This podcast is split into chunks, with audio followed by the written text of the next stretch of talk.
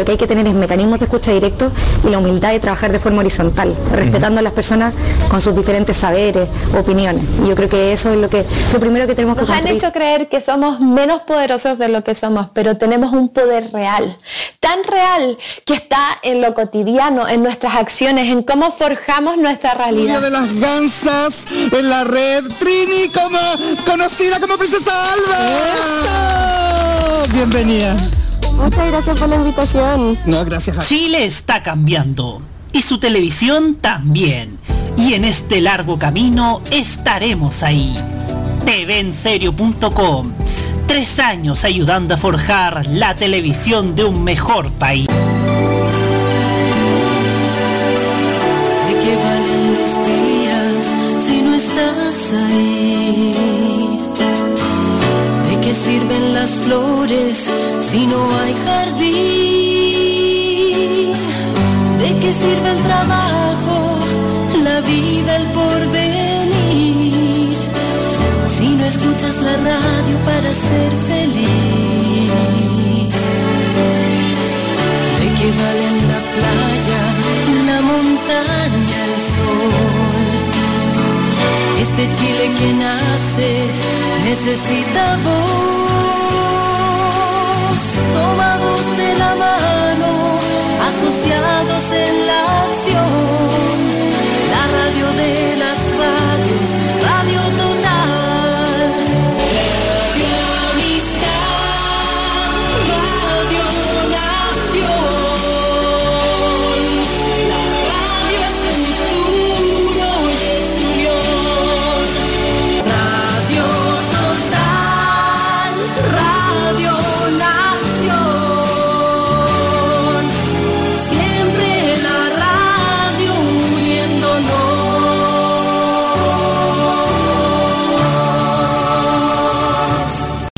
Este 2021 vive cada noche con la mejor compañía musical. Vive Modo Radio. Programados contigo.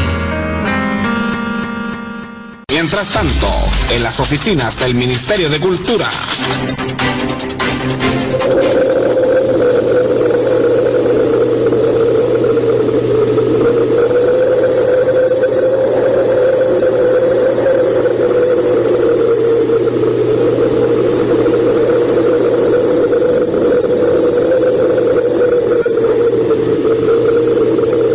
No es ningún secreto que la cultura pasa por un momento bastante complicado. La crisis y la precariedad en la que están pasando las expresiones artísticas de nuestro país es más que evidente. Y eso lo reflejó el viernes pasado el programa políticamente incorrecto de la red, con un irónico sketch que acabamos de escuchar. Una oficina vacía del Ministerio de Cultura y una planta rodadora, infaltable en sátiras de este tipo, que con humor refleja la inacción que ha hecho Consuelo Valdés, la jefa de una cartera que durante este periodo ha brillado por su ausencia. ¿Qué pueden hacer los canales de televisión para contribuir a arreglar esta grave crisis? La red critica pero a la vez realiza acciones concretas para dar visibilidad a esos mundos. Lo hacen las gansas invitando a tanto emergentes como a consagrados como Denise Rosenthal y Princesa Alba, que hace rato merecían estar en el horario estelar de nuestra televisión. También lo hará este miércoles cuando transmita en directo los premios Pulsar, que será tema en el capítulo de hoy de este programa. Así como lo hizo hace algunas semanas cuando le rindió un homenaje en vida a Patricio Mans, en el programa Mentiras Verdaderas. TVN también ha hecho esfuerzos por llevar a las pantallas programas culturales que sean más que la copia número N1000 al programa de Pancho Saavedra en Canal 13. Y lo hace con nuestro teatro que ha traído de vuelta a las pantallas locales a actores y actrices como Julio Jung Tubachel, Claudia Pérez y Catherine Masoyer. Mega la semana pasada estrenó Isabel, su nueva miniserie con fondos del Consejo Nacional de Televisión, realizado por una productora y que también está disponible en Amazon Prime Video. A pesar de haberse estrenado después del partido de Chile vs Argentina, tuvo bastante éxito marcando pic de 12 puntos, lo que viene en consonancia con el éxito en la televisión abierta de La Jauría y Héroes Invisibles, otras series nacionales que han tenido muy buena aceptación del público y la crítica. No cabe duda que la televisión chilena debe acomodarse al nuevo país, pero de igual modo debe tener en cuenta que las personas que nos entretienen y nos hacen pensar a la vez nos necesitan y merecen más apoyo que el que realmente tienen por parte de los medios masivos y principalmente de nuestra pequeña pantalla. Hay un enorme talento en la música, en el mundo audiovisual, que es avalado incluso en el extranjero, que no tiene la debida resonancia en la televisión abierta. Se deben potenciar elementos positivos, que nos hagan bien como país. Al fin y al cabo, como lo dijo Patricio Bañados en su carta del Mercurio, educación. Y si lo demás es música, cuánto mejor. Soy Roberto Camaño y así abrimos la cajita. Érase una vez un país con unos medios de comunicación complacientes con el poder. ¡Arriba los corazones! Porque vienen tiempos mejores. Con una televisión preocupada de colocar rostros en el poder más que de informar. Mire, Joaquín Lavín quiere repostular a la alcaldía de Las Condes, o al menos eso es lo que dice hoy. Una radio concentrada en manos de unos pocos. Es un sueño, la verdad es que nuestro primer reto era posesionar el canal en nuestro país, ser un canal transversal, un canal que llegue a toda la gente. Y con sitios web llenos de fake news. You know, many revolutionaries rob banks and things and kidnap people for funds. Si bien la farándula ha sido minimizada, una cosa que nosotros sabemos mejor que nadie. El show debe continuar. Hasta siempre. hay medios que aún venden falsos ídolos de TV en lugar de artistas jóvenes con talento. ¿Esta es chilena Miami, de Miami o cubana? Pero no tenía claro dónde coño era. Y para ello, vuelve una voz que sigue clamando el regreso de la mejor televisión para Chile. Ahora y más que nunca, regresa la voz 100% pop de Roberto Camaño desde las oficinas de TV en serio. Comienza la cajita en modo radio.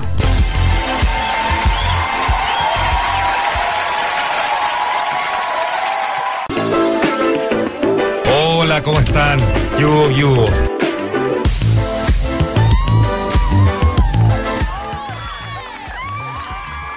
¿Cómo están señoras y señores cuando son las 21 horas con 7 minutos? Iniciamos un nuevo capítulo de su programa La Cajita aquí en modoradio.cl con toda la alegría, su reunión de los días lunes, la tropa tevita se reúne para llevarle a usted la terapia mental de la risa, la opinión, la música y la entretención a través de modoradio.cl. Hoy estamos atentos, atentos a lo que pase, a lo que pase allá en Perú, porque lo último que hemos sabido de esa, de lo que está pasando en el país del RIMAC es que Keiko Fujimori está acusando fraude. En cualquier momento la comadre se nos, se nos vuelve casi como Donald Trump pidiendo que, que paren el conteo, poco menos. Bueno, Ustedes sabrán que anoche cuando, cuando la OMP empezó a contar los votos, aventajaba a Keiko Fujimori, pero hoy día en la mañana tomó la tomó la ventaja Pedro Castillo, pero el final sigue siendo sigue siendo bastante, bastante, bastante incierto, la verdad. Está prácticamente de infarto, diría yo, fallo fotográfico, hay- si hay que llamar al bar, se tendrá que llamar al bar, pero bueno, estaremos atentos, pendientes de todo lo que pase allá en Perú. Sin embargo, vamos con la presentación de las personas que, no- que nos acompañan en este humilde programa, partiendo por Nicolás López. ¿Cómo está, don Nico?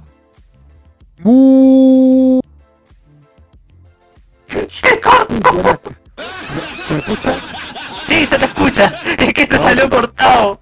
Ah, pucha. pucha, ya, ya, no quiero hacerlo no porque me da lata. ¿Cómo están, chiquillos? Oye, ha estado intensa la tarde y sobre todo en Perú que ya... Pucha, ya comenté algo en Tolerancia Cerdo de lo que opino de, de la elección peruana y sobre todo de los medios de comunicación peruanos, pero también tenemos cosas mucho más locales, en especial para los que vivimos cerca de la Quinta Vergara. Así es. Así es, ya vamos a hablar de aquello. Como también saludamos a nuestra voz pensante de la cajita, nuestro queridísimo Hugo Cáez Navarro. ¿Cómo está don, don Nico? Le iba a decir. ¡Don Hugo! ¡Don Hugo! Este es el baile, el ritmo del chino y le gusta a ti. Y me gusta a mí. El ritmo del chino es el de Perú 2000.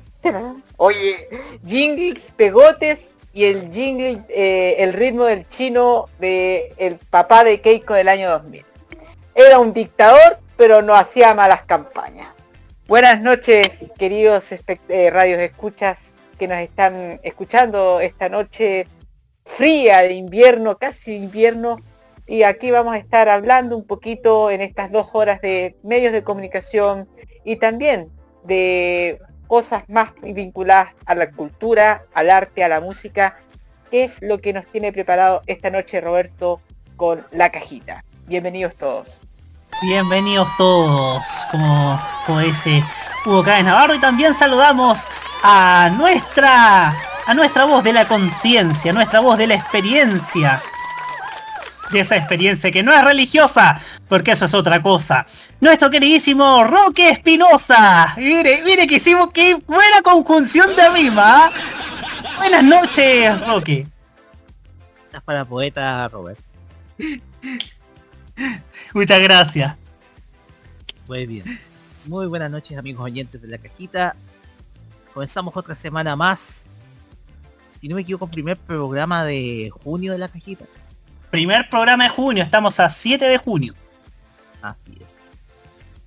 Nada, espero que sea un gran programa el día de hoy, un día que está... Puedo escribir los versos matri. Pero qué, qué pasa. Es que, es que, es que, lo, noto con una voz casi nerudesca, señor. Ah, ah, ya, ya, sí. El tema es que, oye, a ver, poquito para que aquellos que me conocen, yo creo que muchos sabían cómo antes hablaba en radio. Ajá. Entonces, el tema acá es que yo ahora tengo que actuar de otra forma, o sea, ser más profundo con la voz. ¿Ya? Eh, un poco para ir aprendiendo lo que nos ha enseñado, nos han enseñado varias personas acá, como que pues, Segundo Fernández, el de hablar con la, tratar de hablar con la guata. Y ahí uno está con la voz Entonces, de esa manera uno, uno puede explorar formas para poder sacar la voz. Y es lo que trato de hacer, trato de mejorar, trato de sacar ese ese vozarrón que uno lleva dentro de la garganta. Entonces, ese es el tema. Me falta eso sí un poco en farmacia popular, porque ahí siento que no, no me desvío un poco, el entusiasmo me come. Y también un poquito de los ah. Aquí vamos a estar acompañándoles hasta las 11, la compañía Roberto Camaño, un día en donde me tocó segunda dosis. Ah, qué, qué bien, ¿eh? Qué bien. ¿Lo acuñaron en el sapo? No, en el brazo.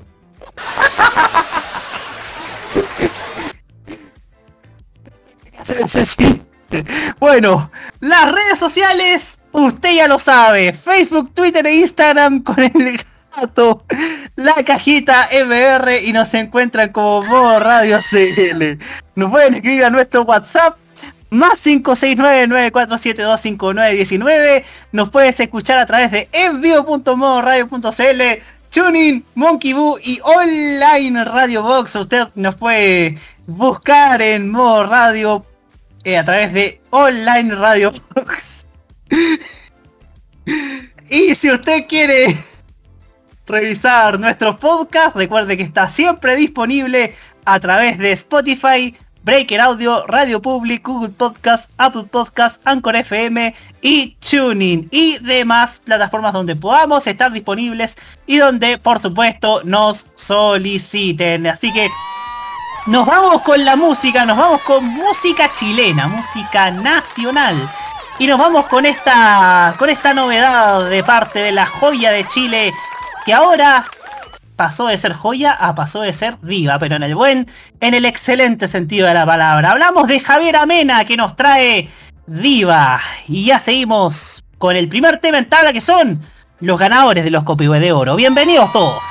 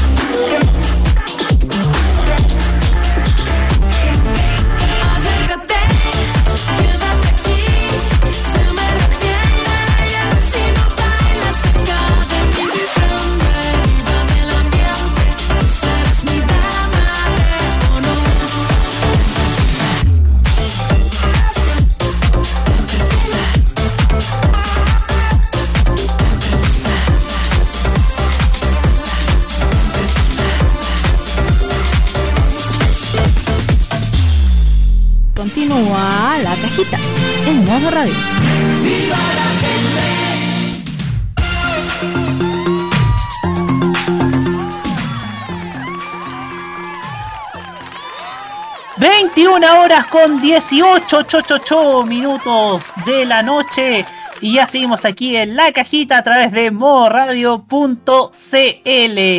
este lindo programa que llega hasta usted para traerle lo mejor de y también lo peor y también críticas, opiniones, halagos, lo que sea acerca de nuestra televisión.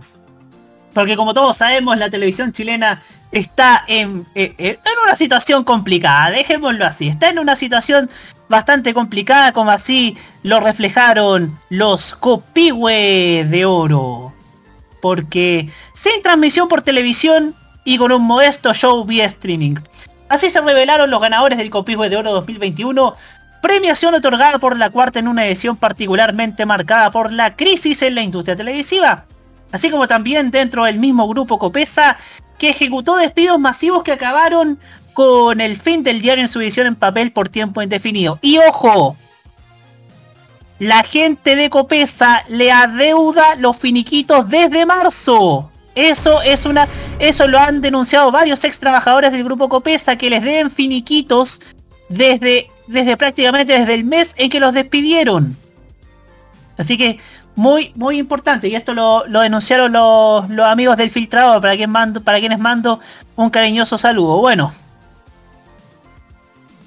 Dentro de los escasos premios televisivos, Contigo en la mañana se quedó con el premio Mejor Matinal, así como Chilevisión Noticias el Mejor Noticiero. Por otro lado, como programa periodístico se lo llevó Modus Operandi de Mega. Como signo de los nuevos tiempos, el web show La Junta se quedó como mejor programa vía streaming derrotando a los nostálgicos de la farándula dura como las Indomables, cómplices y que te lo digo, lo cual me parece bastante, bastante bien. Por otra parte, Julio César Rodríguez y la doctora Paula Daza fueron los reyes de esta edición pandémica en medio de cuestionamientos por parte de los internautas acerca de la gestión gubernamental del COVID-19 que está retornando a nuestro país a una situación de colapso sanitario con más de 8.000 contagiados por la pandemia. Ojo, los expertos dicen que podríamos llegar a los 10.000 contagios. La cosa está bastante, bastante brava. No, la, prácticamente fue otro, otro papelón de nuestro, de las personas que, que intentan controlar la pandemia y lamentablemente no lo han logrado. Bueno, vamos a ir con la lista completa de ganadores. Algunos predecibles, otros que, otros que terminaron siendo una sorpresa. Mejor matinal, contigo en la mañana de Chilevisión. Esperable, meritorio. Porque Julio, se nota que el, que el mejor matinal es- se lo lleva el matinal que, que lidera o el canal o el matinal que, que tiene mejor valoración, el matinal del canal que es líder. En su tiempo fue buenos días a todos. en otros tiempos fue bienvenidos, en otros tiempos fue mucho gusto que ganó por varios años y en esta oportunidad se lo lleva contigo en la mañana de Chilevisión. Mejor noticiero, Chilevisión Noticias. A mi parecer, el Chilevisión Noticias de este año merece más ser ganador del Copihue de Oro que el Chilevisión Noticias de hace 10 años que también ganaba el Copihue de Oro, pero que cuya calidad informativa era bastante, bastante cuestionable. La cosa ha cambiado y hoy día Chilevisión ha adoptado una postura más crítica y así lo avala también eh, los lectores del diario La Cuarta que hicieron sus votos. Mejor programa periodístico, modus operandi de Mega. No, no sé si, no sé qué, qué tendrá de periodístico. Porque es un programa más que nada como eso, tipo 1 3 3 atrapados por la realidad. Bueno. Mejor programa deportivo. Todos somos técnicos de TNT Sports. Acá nada que objetar. eh, se nota también el, el público que tiene manual. Mejor programa radial, pongámonos sellos de los 40. Y eso que no está Edo Caroe, ¿ah? no, está el elenco que hizo grande el pongámonos sellos en su minuto. Youtuber del año, Tommy 11, no sé quién es. Cantante de música urbana del año, Paloma Mami, merecidísimo también. Like del año, el personal de la salud, también, merecido. Mejor programa plataforma web, La Junta, ya lo dije, el programa de el programa de música y artistas emergentes que se transmite en YouTube y que conduce Julio César Rodríguez y que dentro del equipo está la periodista y movilera de mucho gusto Tania Mardones, que es meritorio que le haya ganado a los programas de, a, a los programas de, de- yo le, da, le llamo lo- los nostálgicos de la farándula, o sea, se nota que el poder que tenían antes ya no lo tienen. Y ahora es signo de que la gente quiere quiere ver un programa positivo quiere ver quiere ver a gente eh, intentando surgir como es lo que muestra cada semana la junta serie de la década acá una sorpresa porque ganó el reemplazante de TVN actualmente en Netflix yo diría que empezó porque es una serie que ha reflejado a través de la ficción eh, varios problemas que vivimos hoy. Recordemos que varios varios actores que fueron parte de la, de la serie, el reemplazante como el caso de Carla Melo, estuvieron 100% comprometidos con, con las luchas del estallido social, así como también estuvieron fomentando la votación, estuvieron fom- fomentando el voto en el plebiscito y fomentando el voto también en la convención constitucional. Así que, y además el reemplazante tiene el peso de ser la serie que desde un principio lo entendió todo y es incomprensible que, el, que como lo denunció uno de sus libretistas, el Consejo Nacional de Televisión haya rechazado los fondos para una tercera temporada solamente por motivos políticos como, como lo denunció en su minuto uno, reitero, uno de sus guionistas. Así que el reemplazante sin duda merecía ser la serie de la década. Animador de la década, Felipe Camiruaga. También mer- merecido, meritorio, eh, ya que se cumplen 10 años de su lamentable fallecimiento en ese trágico accidente del Casa 212, sin dudas alguna, eh, es una persona que siempre va a estar en los corazones de todos los chilenos. Artista de la década también, también merecido, Mon Laferte, sin duda una de las artistas que ha estado, ha estado principalmente eh, 100% arraigada en la, en la música popular de nuestro país y que ha llevado a Chile, a la música chilena a niveles muy, muy, muy grandes, eh, a nivel mundial. Actor de la década, Pedro Pascal. Acá, acá pesaron dos factores, su relevancia internacional y por supuesto los memes. Hay, hay, aquí decir una cosa por otra, bueno.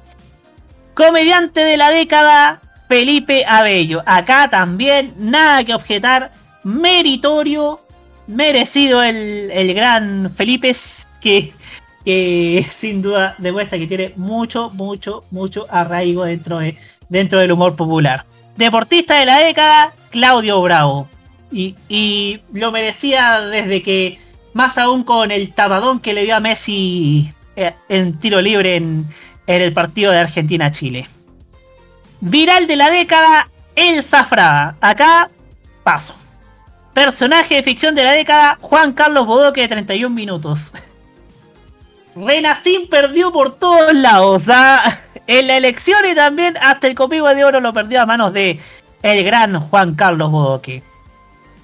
Rey del copivo 2021, Julio César Rodríguez, acá se veía venir, era predecible, acá era estaba cantadísimo que se le iba ganar Julio César porque sin duda es no solo es objeto de memes, sino que también por el éxito que ha tenido contigo en la mañana de Chilevisión.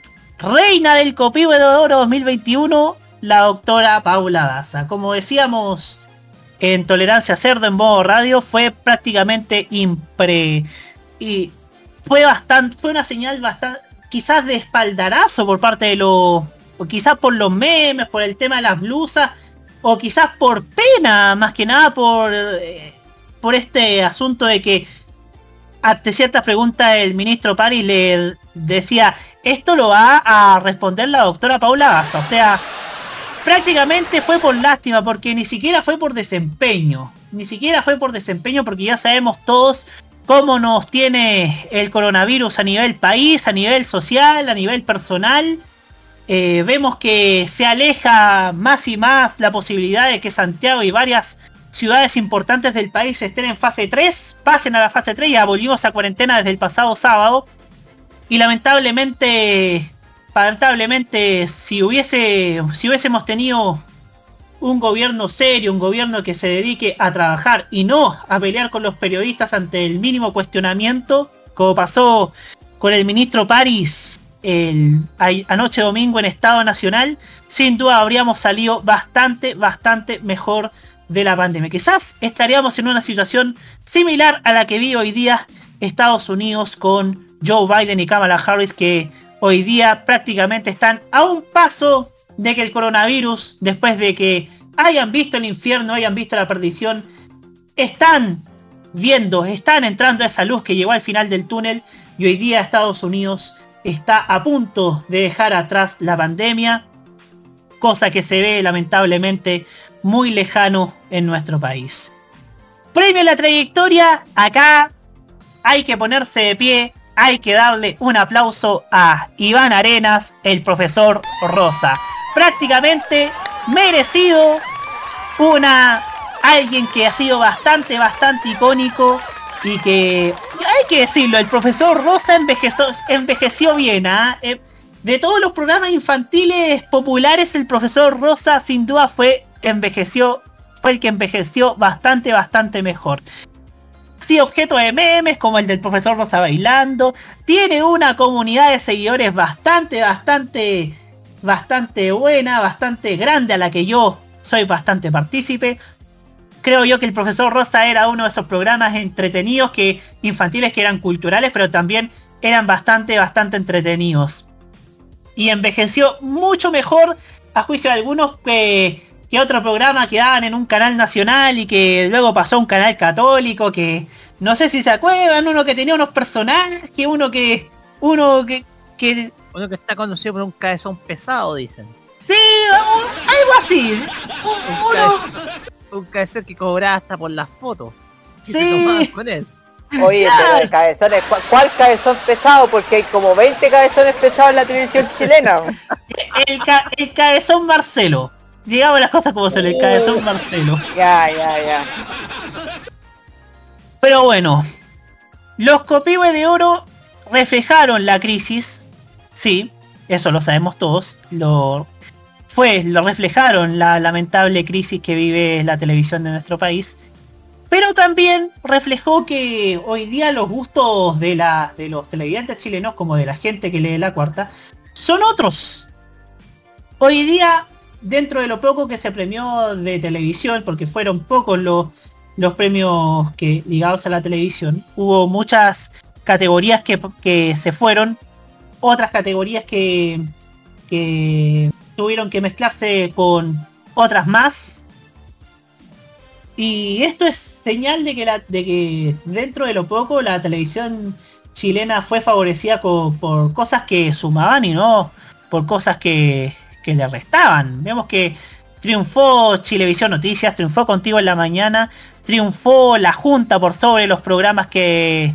Por sobre incluso la Indomable, o sea, ni siquiera, ni siquiera ahí tiene, tiene arrastre la señorita Maldonado con la señorita Pu- Pulido. Otra, otra competencia que pierde la señorita Pulido. Perdió su opción por ser concejala de las Condes. Ojo, las Condes. Y ahora pierde el copihue de oro junto con el resto de la Indomable. Es sin duda una señal, una poderosa señal de que la televisión chilena, si va a surgir, va a surgir sin duda con buenos elementos y mimetizándose, mimetizándose sí o sí con las necesidades del nuevo país que está que está surgiendo poco poco a poco. Y ahora le damos la palabra y ahora vamos con Nicolás López que pidió la palabra, palabra, palabra, palabra. Bueno.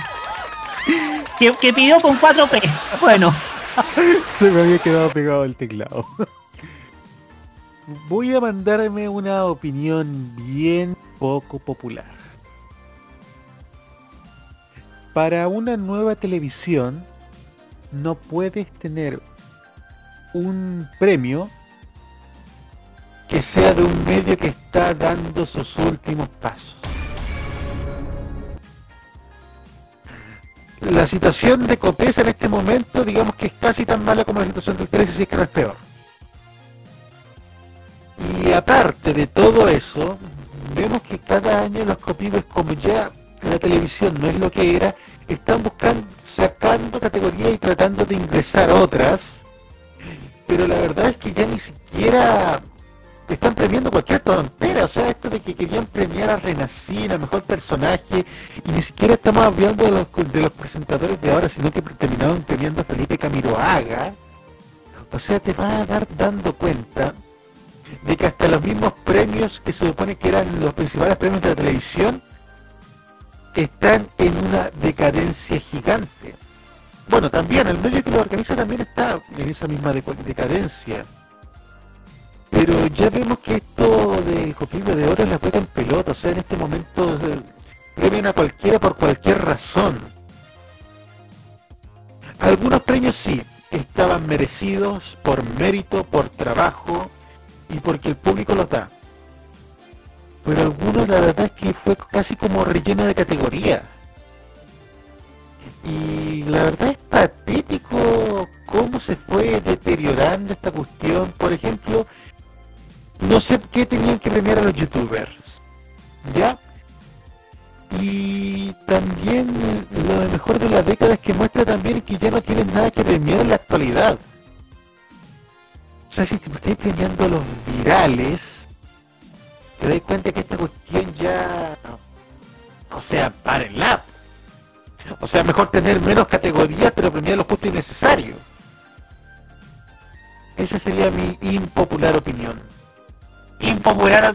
Fíjate que yo concuerdo con varios de tus puntos, Nico, porque si uno ve que si uno ve que se dedicaron más a premiar lo, me- lo mejor de la década que lo mejor de la temporada anterior de la televisión chilena es porque ya de partida han estado reconociendo que, que el año que pasó no, no dejó prácticamente nada memorable, o sea, incluso había varios pidiendo incluso que, que volvieran los apes a ese nivel, ese nivel.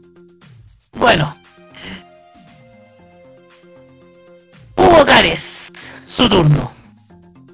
Salió bastante impopular el comentario de Nico, porque yo no lo comparto. Eh, yo creo que expandir, eh, yo creo que el problema de lo, del entretenimiento, porque los copios de oro tengo entendido que premian al entretenimiento por sobre todo, eh, tiene que abarcar más áreas de lo que nosotros tenemos como en mente los medios de comunicación tradicionales. Y creo que incorporar a youtubers, a los virales de la década, a los programas web que se realizan en, en las plataformas virtuales, creo que es el camino correcto, porque nosotros ya no, eh, aunque nosotros sigamos realizando un programa que analiza televisión y medios tradicionales, tenemos que entender que el paradigma ha cambiado.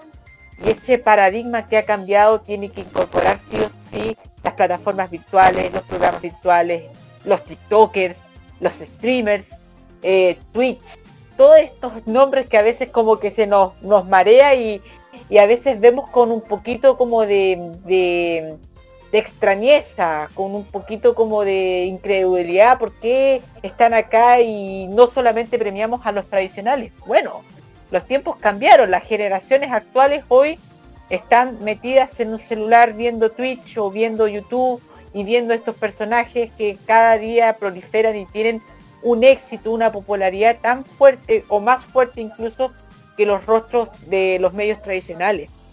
Entonces yo creo que esa es una elección correcta, creo yo, y a, diferencia de lo que piensa Nico.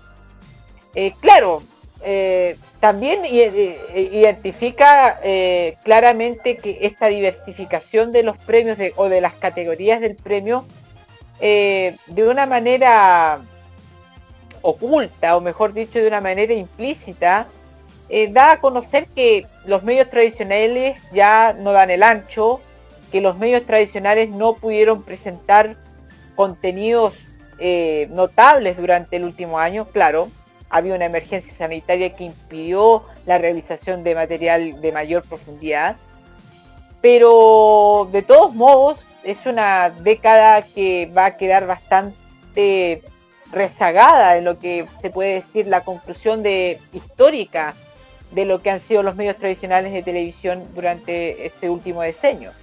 Y es tan notorio aquello que prácticamente todos los premios que se otorgaron eh, en relación a la televisión tradicional, por ejemplo el reemplazante, la figura de Felipe Camiroaga, nos abarcamos a los primeros años de la década y no a los últimos años de la década, que ha sido ya los años de la escasez total y de la crisis total de la televisión. Lo que demuestra evidentemente que, mm, que la industria está retrasada, atrasada, digámoslo, y que no puede, no ha puesto o no ha colocado un, ma- un material que realmente lleve, lleve la atención, llame la atención, perdón, al público desde hace varios años atrás. En cuanto a lo que hablaba de la elección de rey y reina, el caso de la doctora Daza es bastante particular, porque claro, sabemos bien que forma parte de un equipo que no ha sido del todo exitoso en la gestión de la pandemia.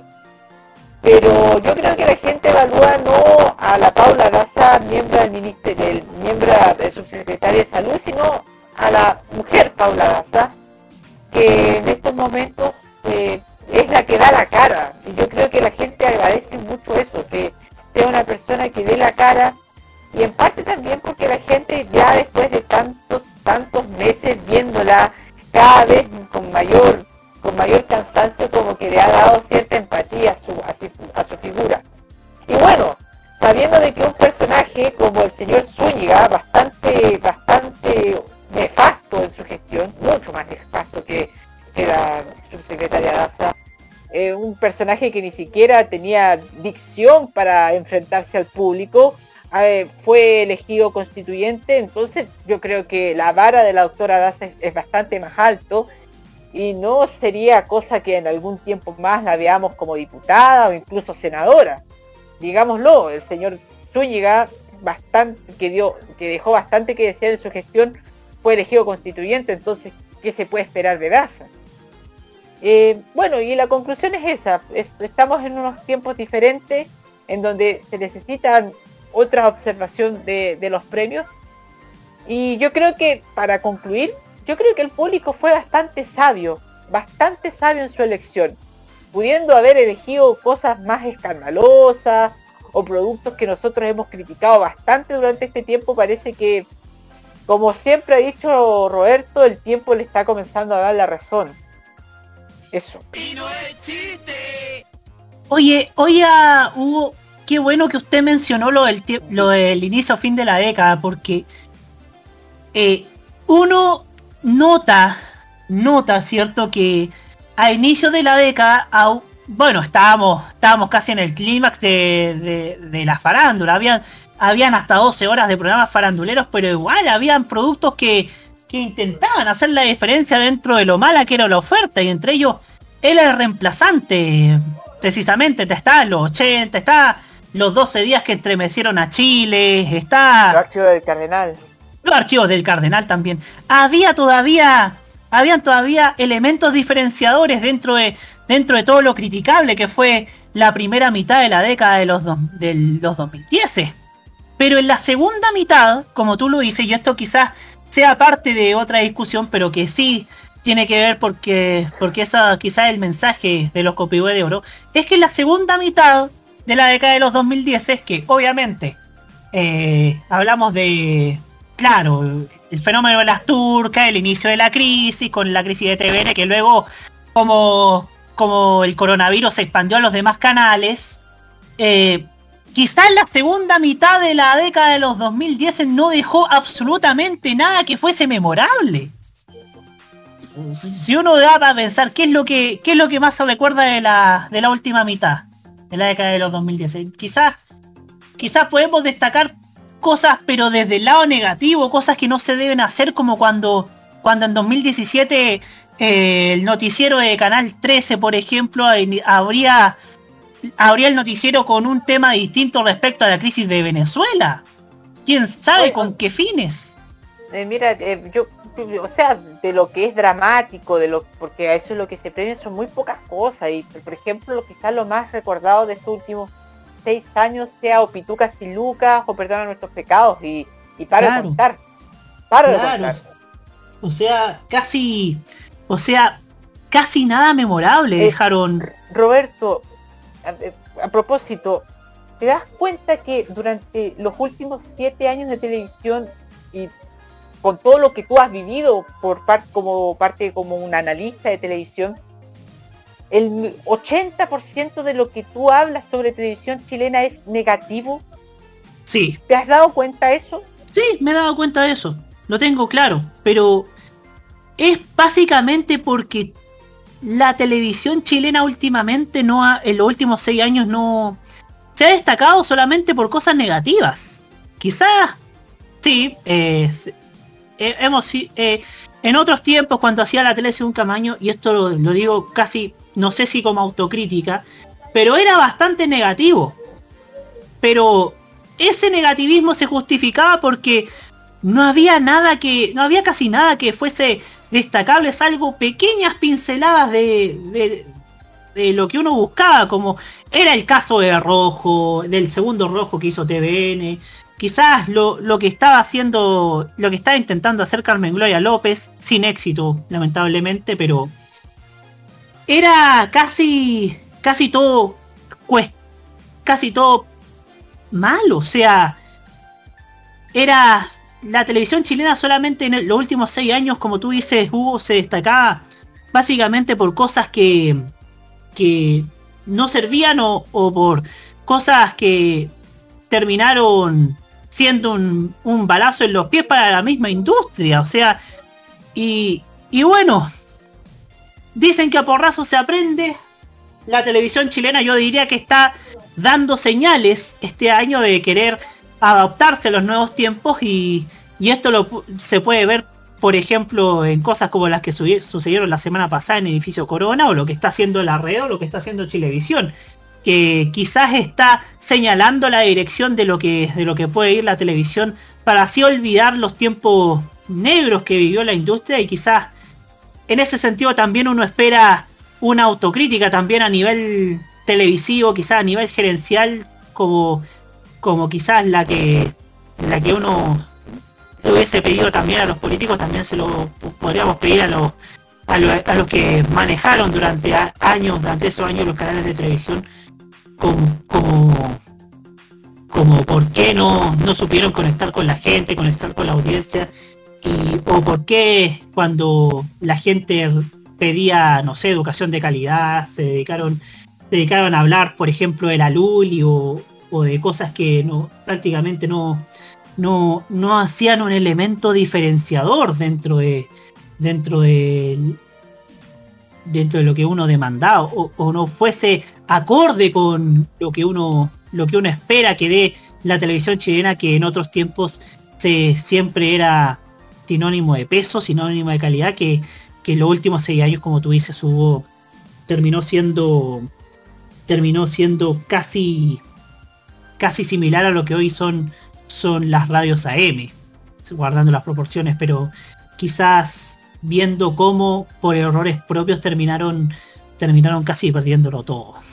Ahora sí, Roque Espinosa, su turno. Gracias. A ver, estamos viendo, estamos siendo testigos de un verdadero cambio.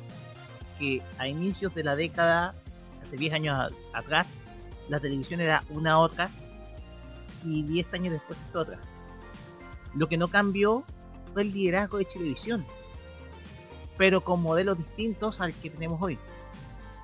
En primer lugar, tenemos que televisión hace 10 años atrás era un canal sensacionalista, pro gobierno y a la vez un canal que se orientaba a segmentos económicos que eran mucho más bajos, pero que buscaban una programación que pudiera ser mucho más populacha, etc. Hoy en día, televisión es un canal que es completamente distinto, que se enfoca a temas de la actualidad, a pesar de que todavía existe sobreinformación de parte del canal. Pero ya es distinto, es distinto. Es un medio que no le mete, eh, no le tiene, teme criticar al poder. Y esto es mérito de un solo hombre, Jorge Care, que no ha logrado posicionar los rostros de Julio César Rodríguez y a varios programas que tuvieron un buen resultado en estos copihue de oro, fueron mucho más austeros, no solamente por la pandemia, sino por la grave crisis económica que está atravesando el grupo Copesa. Y que a la vez nos deja varias confusiones. En primer lugar, la gente, porque las votaciones las hace la gente, bien las nominaciones son definidas por el equipo de eh, el equipo de la cuarta, tenemos que la gente termina prefiriendo en su mayoría programas de televisión. Nos deja también en claro de que hay una lejanía con aquellos canales de televisión que, que, que descuidaron el enfoque ciudadano, sobre todo después del 18 de octubre, por ejemplo Canal 13. Canal 13, si no me equivoco, no ganó ninguno. Tenemos también un cambio, se da a nivel de 10 años entre una televisión muy autocomplaciente versus una televisión más enfocado al Chile real. Pero a la vez hay que resaltar una cosa que no podemos dejar de lado porque si bien yo coincido que con Hugo Cares que estos premios son necesarios, lo que nos hace falta en Chile es profesionalizar la industria.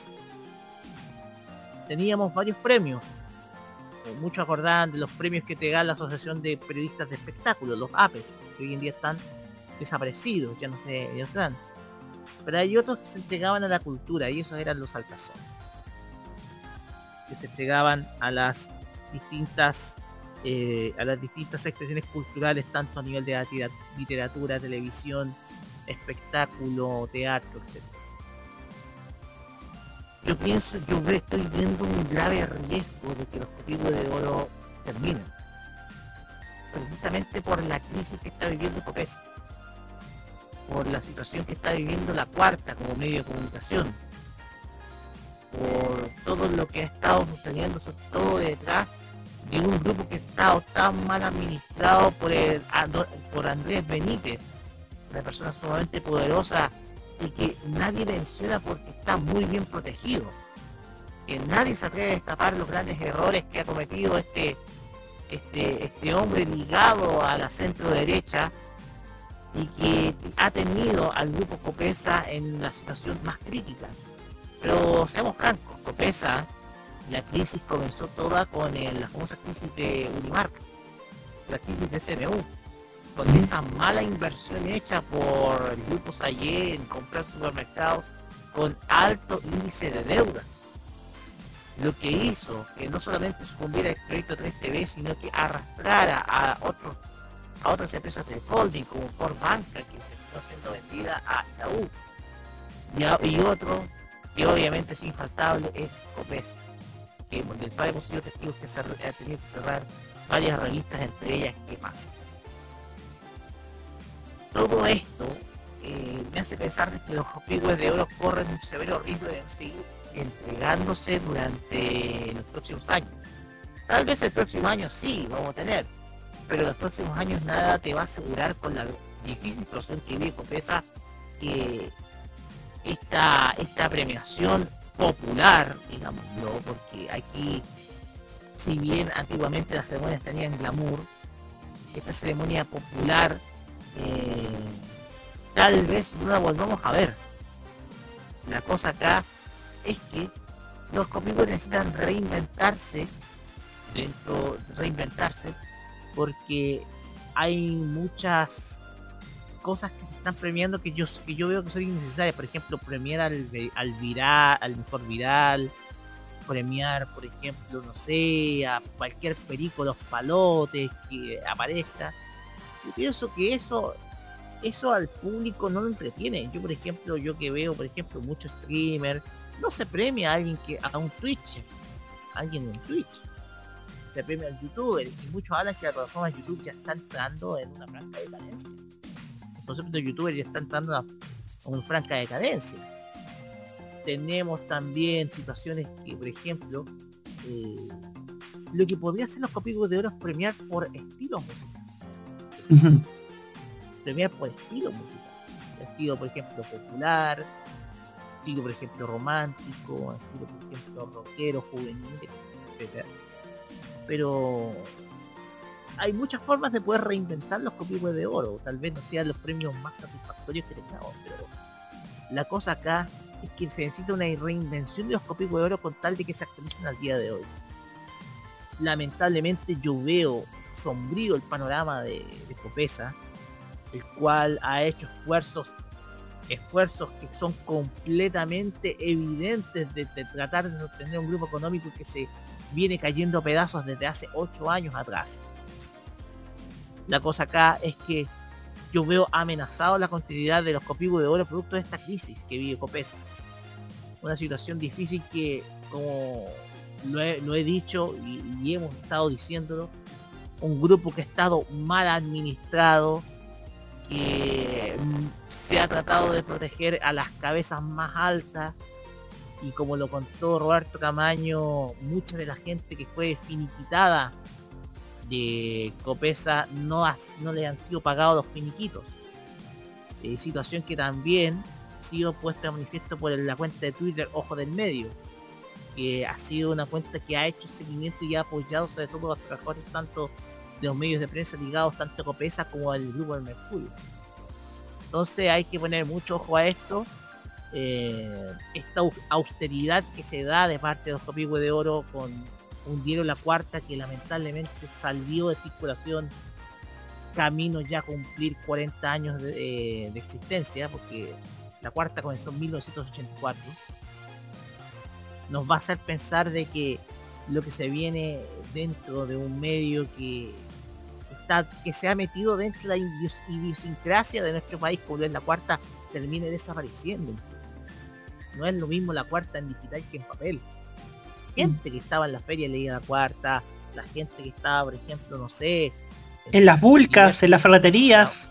en las ferreterías las vulcanizaciones leía la cuarta por ese En las ese humor- construcciones también. en las construcciones, por ese humor que colocaba la cuarta. Entonces, el tema acá es que la desaparición de la cuarta y la conversión a digital simplemente ha terminado con un medio tradicional de los, de los últimos 37 años. Y obviamente no es lo mismo la cuarta, el copivo de oro de la cuarta en papel que en digital. Entonces yo veo seriamente amenazado los copigos de oro, no el próximo año, porque a estar así, pero sí en el futuro, yo te digo, 7, 6, 6 años, tal vez no entregue.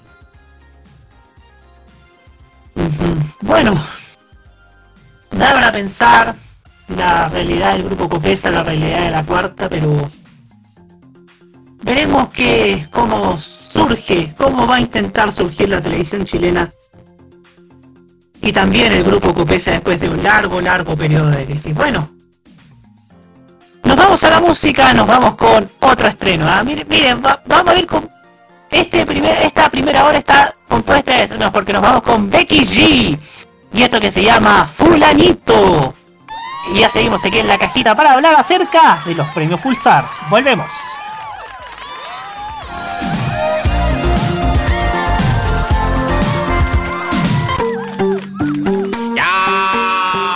El animal, animal, animal, animal, animal. Fulanito. Qué manera, como él consigue de mí lo que quiera. Que de partida desde la primera. Hacemos lo que no hace cualquiera. Y no sale tan bien. Él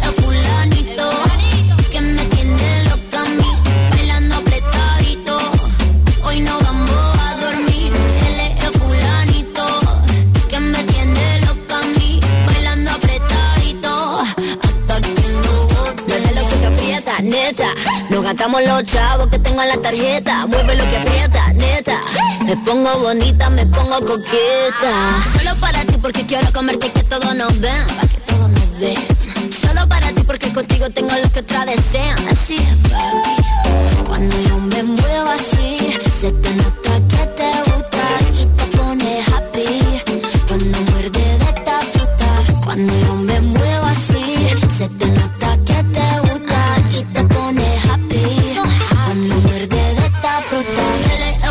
que me tiene loca a mí, bailando apretadito.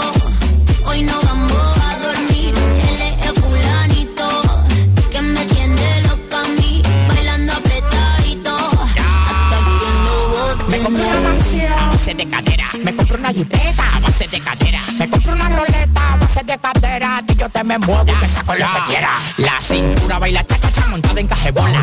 El que era tu novio lo mandamos pa' la cola. Me voy a quedar contigo pa' no dejarte sola. Voy a dejar 10 mujeres que tengo por ti sola. Yo tengo todo lo que él no tiene. Yo no trabajo y tú me mantienes. Y dime quién la detiene. Si cuando saca la manilla toditas son de cienes. Zapato Louis Vuitton, cartera Louis Vuitton. Te gusta la Supreme y a mí su chapón. pom. Llegó tu Sansón, el que a la vaina le pone el sazón. Fulanito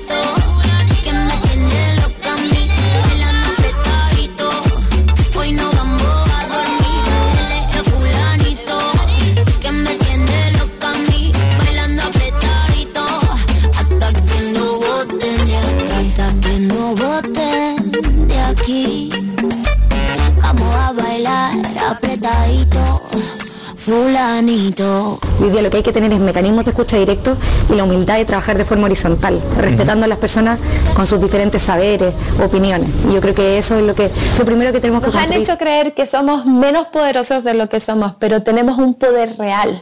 Tan real que está en lo cotidiano, en nuestras acciones, en cómo forjamos nuestra realidad. de las gansas en la red Trini como conocida como Princesa Alba. ¡Eso! Bienvenida.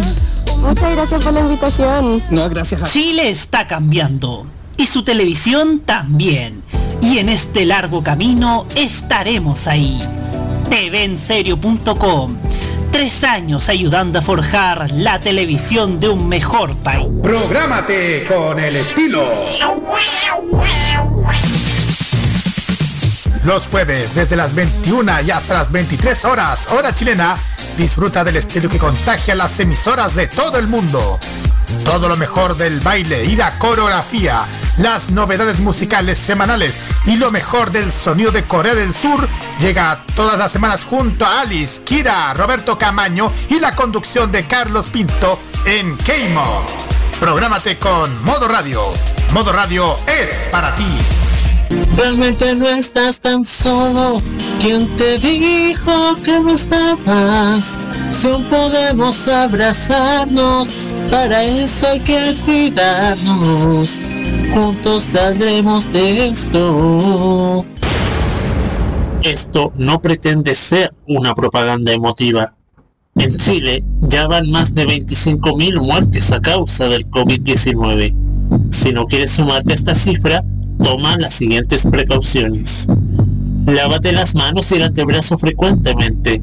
Sal de tu casa solo cuando debas hacerlo. Cuando lo hagas, lleva siempre la mascarilla puesta. Mantén un metro de distancia con quienes te rodean. Te cuidamos, pero cuidarnos es tarea de todos. Este 2021, vive Modo Radio. Programados contigo. Prográmate con lo prohibido.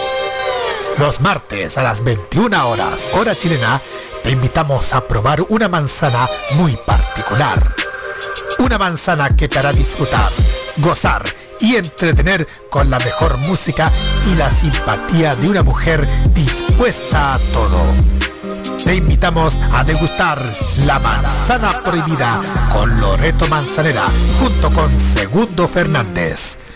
Prográmate con Modo Radio. Puede ser la estrella de la noche con un pantalón vaquero, una camiseta de colores o un vestido corto.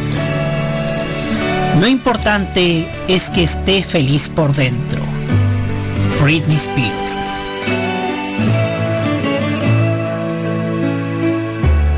Prográmate con Modo Radio. Modo Radio es para ti.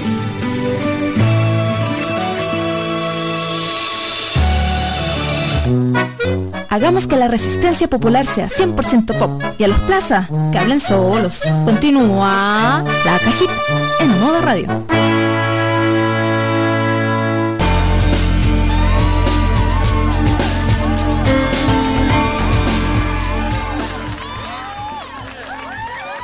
...22 horas con 2 minutos... ...seguimos aquí en la cajita a través de modoradio.cl... Eh, y estamos nuevamente, estamos 100% preocupados de, de, lo que pasa con la crisis de la cultura, por ejemplo, lo que pasa con, con nuestros músicos, con nuestros artistas que sin duda han pedido, han pedido mejores condiciones, mejores, que han pedido en, en definitiva mayor visibilidad. Porque eso quizás siento que necesita la gente de un gremio que ha estado en el último tiempo bastante, bastante precarizado, que es la que es que tengan mayor visibilidad por parte del gobierno, por parte de los medios, por parte de todos. Y como decía el editorial, eh, la red ha tenido, ha, ha estado no solamente criticando la inacción del Ministerio, del Ministerio de Cultura, sino que también ha estado visibilizando las expresiones culturales a través de diferentes instancias, como la que va a pasar este miércoles 9 de junio a las 22 horas, cuando la red emita una nueva edición de los premios más importantes de la música chilena, que son los premios Pulsar, que, cuya conducción del evento estará a cargo del periodista Eduardo Fuentes. El certamen se desarrollará de forma híbrida con conexiones streaming y grabaciones previas, con todos los aforos y protocolos sanitarios establecidos. En el programa participarán diversos músicos chilenos que darán quienes quienes estarán en distintos escenarios de Santiago del Paraíso, entre los que destacan Nicole, Macha Senjo, el de Chico Trujillo, Eduardo, Gatti, perdón, el dúo Yorca y Jepe. Algunos de los escenarios elegidos en estas ciudades donde se realizaron las grabaciones fueron el Bar Liburia de Providencia, el Teatro Novedades, Persa Bio Bio y el Teatro Municipal de Santiago. En Valparaíso lo será el Rincón de las Guitarras. Con la frase mientras haya aplausos habrá música, la red junto a la Sociedad Chilena del Derecho de Autor e Intérpretes Musicales, la SCD, buscan apoyar las artes y las culturas que se han visto duramente golpeadas por la pandemia. Vamos a leer, vamos a recordar un poco cuáles son los nominados, algunos de los nominados de estos premios Pulsar. Canción del año, Piola de Bron Coyote, Luca y Más que Música. Nobody, know, Nobody Knows I'm Here de Carlos Cabezas, ex integrante del grupo Electrodomésticos. Quememos el reino de Camila Moreno. Tiene sabor de Denis Rosenthal. Flotando de Francisca Valenzuela y Aburrido de Pablo Chili, Inti Histórico y Quilapayún. Mejor artista pop, Benjamín Walker, Yorka, Hakana y Natizu con Mal, Jepe Ulisse, Francisca Valenzuela por la Fortaleza, Pedro Piedra por Aló y Rubio por Mango Negro. Mejor artista de música urbana, Bronco Yote por Foro Interno, Celeste Show por Cristal, Drefkila por Kun, Flor de Rap por Gold y Jonas Sánchez por Aire. Mejor artista rock, Adelaida por Animita, Electrofobia por Era Luz, Frank's White Canvas por My Life My Canvas, Mauricio Redolés, Redolés por Quiero seguir continuando y Niños del Cerro por Cuauhtémoc. Mejor artista, mejor cantautor o cantautora están Benjamín Walker por Florecer, La Pájara por Humedales, Paz Kurt por La Fuerza, Paz Mera por Sea Mi Música y Tata Barahona por Cuarempeña. Mejor nuevo artista, Ámbar Luna por Carne, Cancamusa por Cisne Lado Negro, Gini.png, así sale, no sé cómo se llama, por CT, CTRL más Z. O sea, punto .png y CTRL más Z. Eh, eh, parece que, le gustaba mucho ser con Putin. Bueno. Control Z. Metalingüística por Young Promise y Pau por Latencia. Mejor videoclip. Colectivo Delirio por Temblor Enajenación. Javier Reyes por Noisei. Joey León por Volando en la Nube. María José Ayarza por Triángulo de las Bermudas. Y Nicolás Stein por Ahora te vas. Y por artista del año están nominados. Eh, acá me voy, acá nos vamos a extender porque son, son muchos, digamos, y bueno, y esto además es por orden alfabético.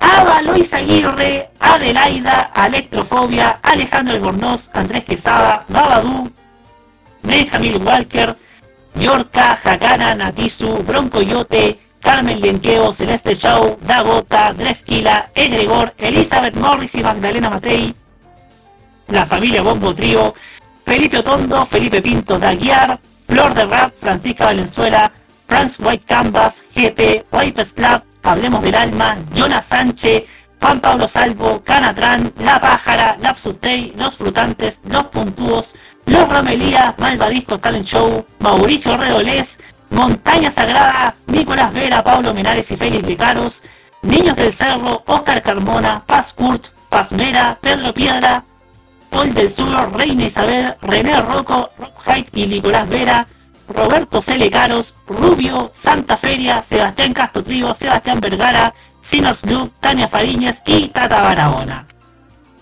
Estos han solamente un, un compilado de, de los nominados a los premios Pulsar 2021 que viene por una necesidad bastante loable que es que los artistas chilenos tengan la visibilidad que merecen y que tengan el apoyo que se merecen respecto porque todos sabemos que la pandemia ha causado estragos en muchos frentes y en el aspecto cultural el y el aspecto y el aspecto cultural lo que es respecta a la cultura la, la princi- el principal reclamo es que el gremio de la cultura ha estado sencillamente abandonado. Abandonadísimo. Eh, no se ha hecho absolutamente nada por, por apoyar a sectores que están muy, muy, muy, muy, muy, pero bastante, bastante, bastante postergados. Ya antes del estallido durante este periodo ya están bastante, bastante precarizados. Primero con Alejandra Pérez. Después cuando pusieron a Mauricio Rojas que duró solamente un día. Hay que enfatizar eso. Y después con, con Consuelo Valdés que prácticamente fue una ministra ausente porque el reclamo de muchos profesionales de la cultura es que ni siquiera asistía a las reuniones donde ella tenía que estar. Ni siquiera asistía. Y quizás uno de los principales, otro de los principales reclamos es que no tienen la visibilidad que merecen. Hay una, hay una primavera gigante de, de talento musical, audiovisual, que no es tratado como se debiera. Ni siquiera por los mismos medios. Hoy día siento que, que- bueno, durante todo el año pasado, durante la temporada pasada de la cajita, esa fue el principal reclamo, que no había espacio para los músicos nacionales, que tanto necesitan más, más visibilidad por parte de los medios de comunicación. Que prácticamente no tenían la misma prensa que tenían, no sé, los políticos de turno, no sé, que algunas tendencias, algunas opciones que durante el año pasado se, después demo- se demostró que estaban bastante, bastante sobredimensionados, sobrepromocionados, si es que se le puede decir. Y la queja quizás es esa. La queja es esa. Que, que no hay visibilidad. Hay una ministra de Cultura que está ausente. Que, que no ha ayudado como debería a las personas. Que no ha ayudado a la gente que trabaja en la cultura. Hoy día vemos que, que muchas gentes han tenido que reinventarse. Incluso en OnlyFans han tenido que recurrir a OnlyFans para financiar sus proyectos. ¿Sabía usted eso? Incluso ha- hay gente que ha tenido que hacer crowdfunding de distintas maneras para poder financiar su- sus carreras musicales. ¿Sabía usted eso también?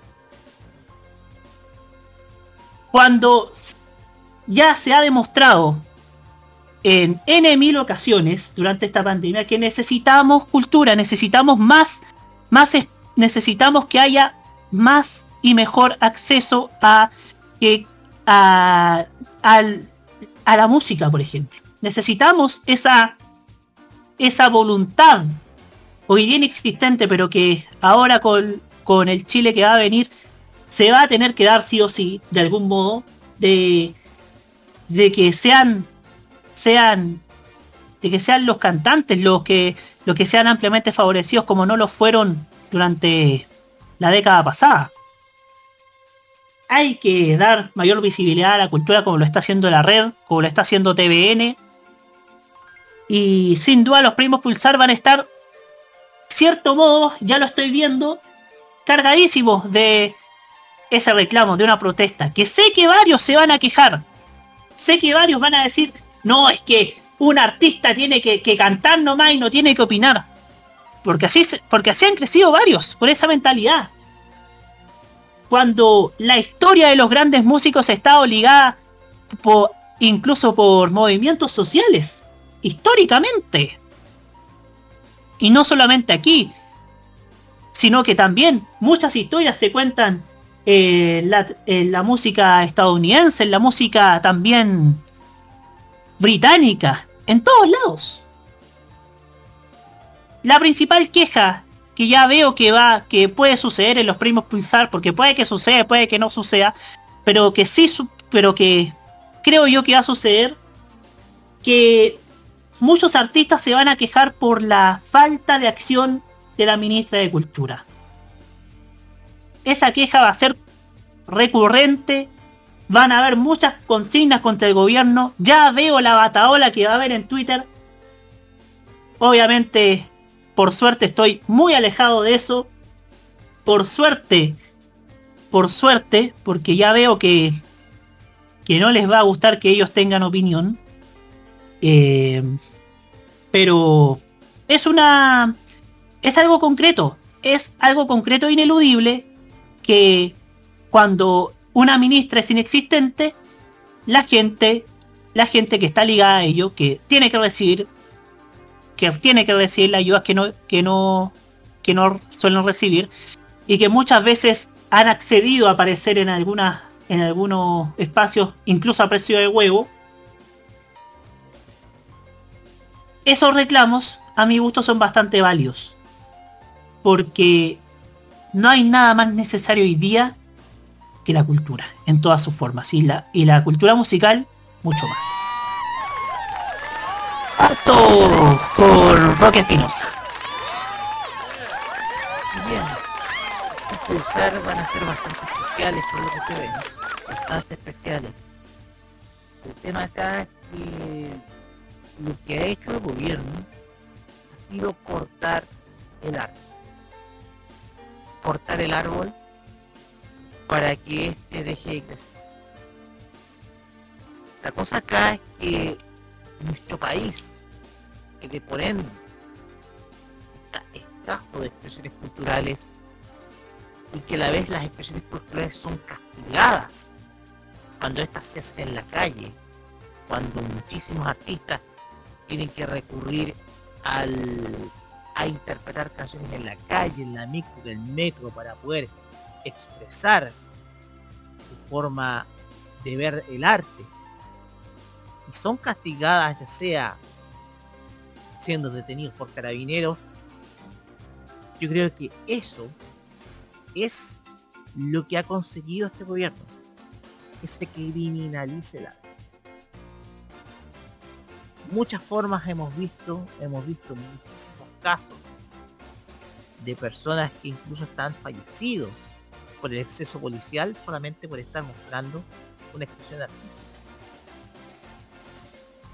El tema acá es que en el caso de los cantantes es lo mismo.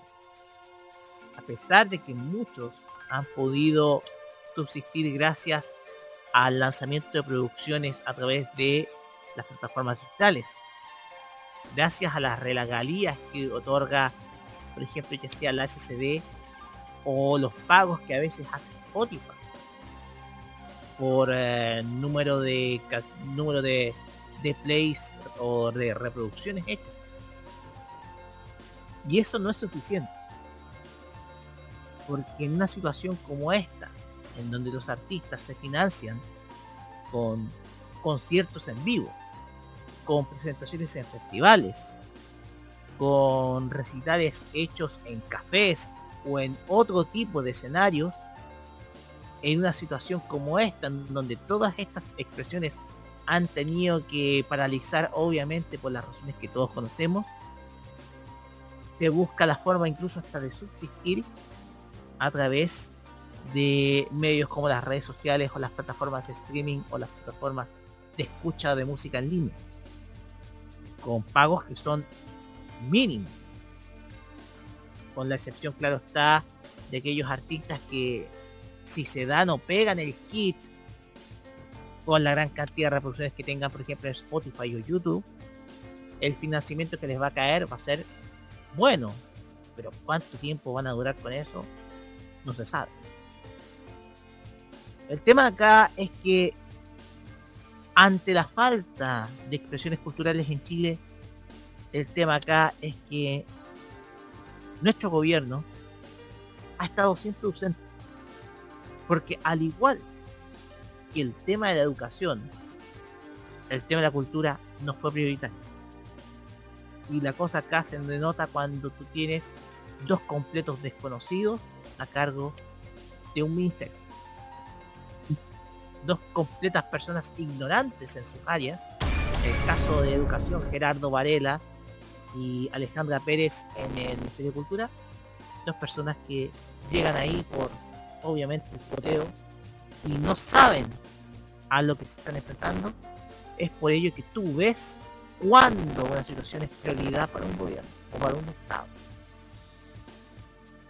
En una situación como esta, que estamos viviendo, en, en donde muchos de los artistas están en una situación de subsistencia, al igual que muchas otras personas que trabajan en, en los em- llamados, digamos, empleos del sector, empleos del sector obviamente asalariado, a ellos se les ha visto, se les ha hecho muy difícil, producto de que teniendo un ministerio, no tienen apoyo teniendo un ministerio no tiene el apoyo. Y fíjate que he visto hasta incluso muchísimos políticos que quieren ver desaparecido el Ministerio de Cultura. Puede ser que eso pase si gana un gobierno con esa filosofía. El tema acá es que estos pulsar van a estar muy, pero muy, muy movilizados. De hecho, vamos a tener artistas completamente movilizados en estos premios. Así que pongamos mucha atención a lo que se viene, porque lo que vamos a ver va a ser el equivalente a una protesta en la Plaza Vallenar. O el equivalente a, por ejemplo, yo recuerdo, si vamos, hablamos de, de artistas mundiales, por ejemplo, los premios Oscar cuando del 2003 cuando todos los, los actores hablaron contra la guerra en Irak o más recientemente los los Grammy eh, 2017, cuando salió Katy Perry eh, cantando con un co- con, consignas de la resistencia contra Donald Trump y, y se proyectó un fragmento de la constitución de Estados Unidos que decía We the People. Quizás fueron los Grammy más politizados en aquella época. También podemos hacer ese paralelo. Nicolás López, su turno. Si empezamos a analizar la historia de la música chilena, te das cuenta que siempre está ligada a momentos históricos o a situaciones mundiales increíbles. Nuestra primera artista de exportación en Chile, digamos que fue una aliada al Tercer Reich, Rosita Serrano. Su carrera desgraciadamente estuvo vinculada siempre al nazismo. Después en los 40 y 50 aparecen ya fenómenos que tuvieron mucho arranque en América Latina como fueron Sonny Miriam o Lucho Gatica. Y luego en los 60 empieza ya la música más ligada a la política propiamente tal con el neofolclor, con la nueva canción chilena, con el movimiento hippie que también tuvo sus bandas aquí en Chile, pero la música en Chile siempre ha estado de alguna u otra manera ligada socialmente a las personas y a los momentos en que se viven. Por ejemplo, yo quiero destacar mucho el trabajo que ha hecho una gran amiga cantante, Sol Domínguez, de Sol y Medianoche, por el tema de reconocer la música de regiones. Ella en este momento es presidenta de la SSD Magallanes. La música chilena desgraciadamente no ha tenido nu- nunca el apoyo que tanto merece. Hay excepciones, excepciones notables que tienen difusión. Pero como decía. No me acuerdo cuál era el grupo. ¿Cuál era, cuál era el que cantaba la canción de los pitutos? ¿Sexual Democracia? Sexual Democracia, efectivamente. La sexual democracia, si tú no tienes un pituto, tú no tienes nada. Y así hemos visto que también en la música se han perdido grandes valores quizás por desconocimiento histórico. En el año 2019 me tocó, fui invitado a un concierto que era histórico. La primera super banda de rock chileno se reunía después de 45 años. La- solamente dos medios cubrieron esa noticia. Que fueron la tercera que dio la noticia del concierto de Panal y la cuarta. Músicos de primer nivel con, un, con una profesionalidad excelente y solamente ellos dos estuvieron. La radio y la televisión, que durante muchos años fueron la principal vitrina de los artistas, también está al debe.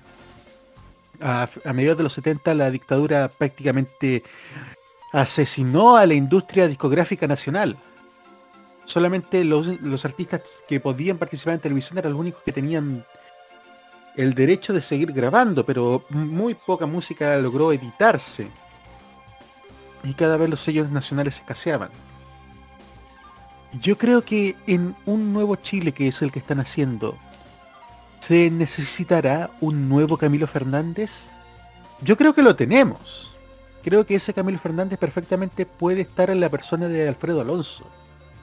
Pero la pregunta es, ¿cómo enfocar a dos medios de comunicación como han sido la radio y la televisión que durante años se han alejado cada vez más de los artistas nacionales y volver a que al que los artistas vuelvan a tener espacio en primera fila quizás dentro de los medios de comunicación?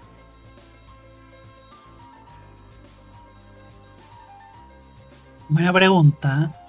Buena pregunta. Hugo Cares, su turno.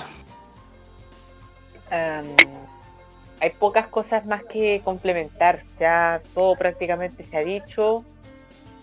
Iba a, a argumentar en cierto camino similar a lo que dijo Nico, pero ya lo escucharon a él con mayor claridad de la que podría yo haber expresado. no solamente que hay una responsabilidad del gobierno, no solamente es una responsabilidad de este gobierno en específico, sino de varios gobiernos. Ha sido también una visión histórica de cómo tú consideras a la cultura dentro del desarrollo de nuestro país. Esto no solamente es un asunto de, de, reitero, de, este gobierno, sino quizás de, del planteamiento general que este modelo social que hemos construido en los últimos 45 años le ha otorgado a la cultura. Eh, quizás ahora tenemos, ahora tenemos la oportunidad de plantearnos realmente en qué posición va a estar la cultura dentro de la institucionalidad de nuestro país y quizás no dejarla dentro de los ministerios de abajito o como muchas veces se ha pretendido por ciertos gobiernos de cierta posición política tratar de eh, terminar con este ministerio dejándolo como eh, percibiéndolo como un gasto de dinero como yo sé que hay mucha gente que cree que eso es lo que es el Ministerio de Cultura y no lo van a decir porque claro es, es corre un riesgo tremendo. Pero sí es verdad hay mucha gente que desearía, desearía que varios ministerios ya no estuviesen dentro del gabinete Eh, como ya he dicho anteriormente, la crisis de la cultura es ineludible.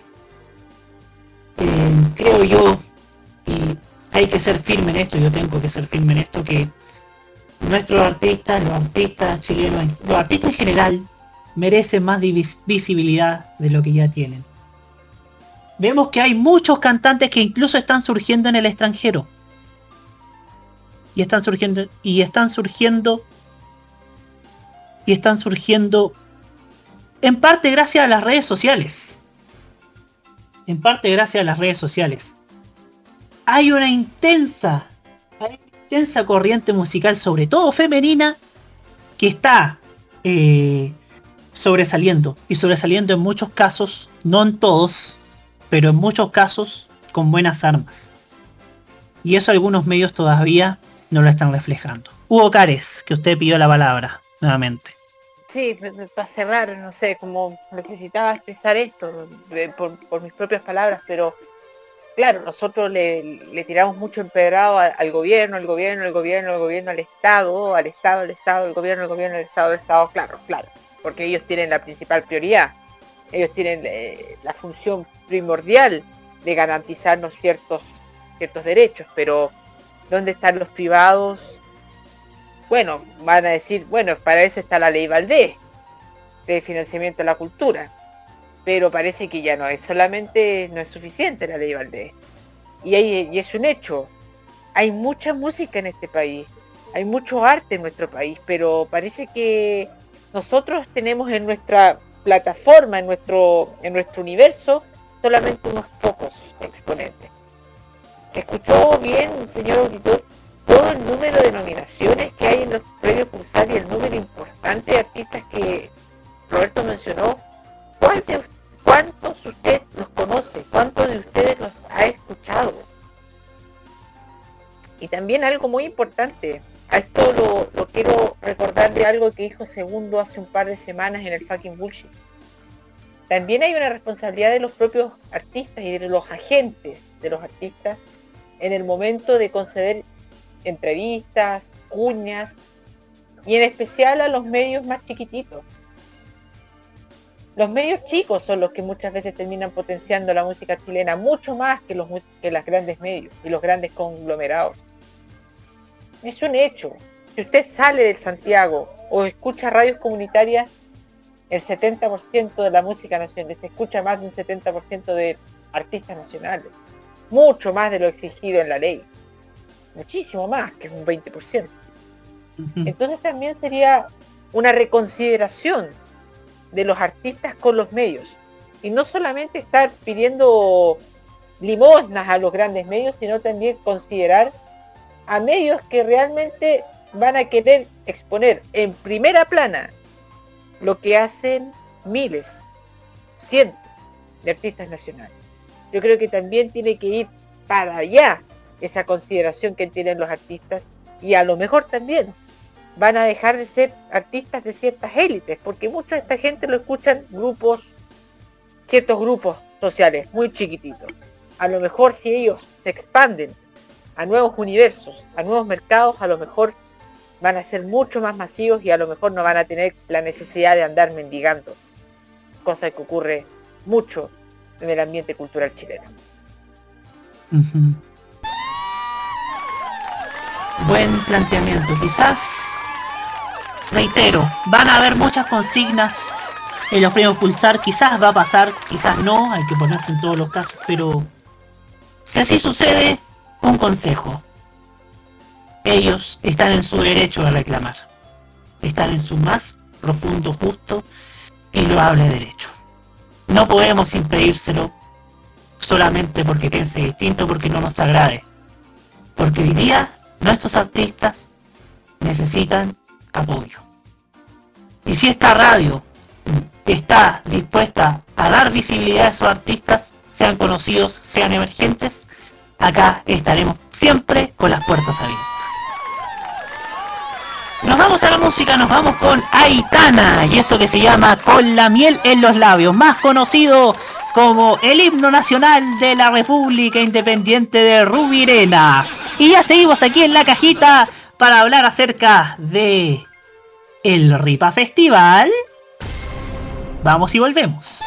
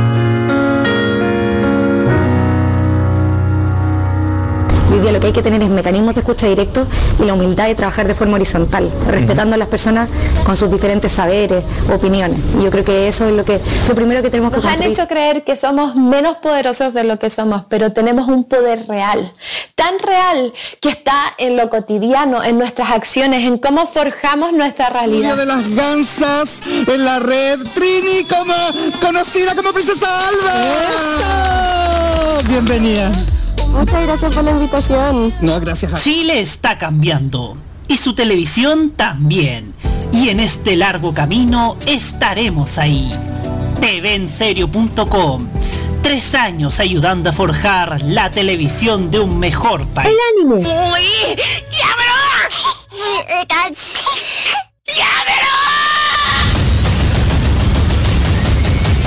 La música asiática.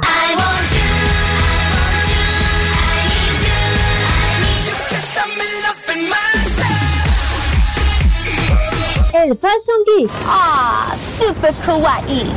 Y mucho más está en Farmacia Popular. Escúchenos todos los sábados desde las 18 horas hora de Chile continental, con repetición los domingos a las 15 horas hora de Chile continental. Solamente por Modo Radio. Farmacia Popular. Prográmate con Modo Radio. Modo Radio es para ti. Realmente no estás tan solo. ¿Quién te dijo que no estabas? Si aún podemos abrazarnos, para eso hay que cuidarnos. Juntos saldremos de esto. Esto no pretende ser una propaganda emotiva. En Chile ya van más de 25.000 muertes a causa del COVID-19. Si no quieres sumarte a esta cifra, toma las siguientes precauciones. Lávate las manos y el antebrazo frecuentemente. Sal de tu casa solo cuando debas hacerlo. Cuando lo hagas, lleva siempre la mascarilla puesta. Mantén un metro de distancia con quienes te rodean. Te cuidamos, pero cuidarnos es tarea de todos. Este 2021 vive Modo Radio. Programados contigo. Prográmate con Italia. Los viernes a las 21, hora chilena, te invitamos a escuchar lo mejor de la música italiana. Canciones de ayer y de hoy, estrenos musicales, especiales y entrevistas junto a Nicolás López en modo italiano. Modo italiano de Modo Radio. Modo Radio es per te, o sea, es para ti.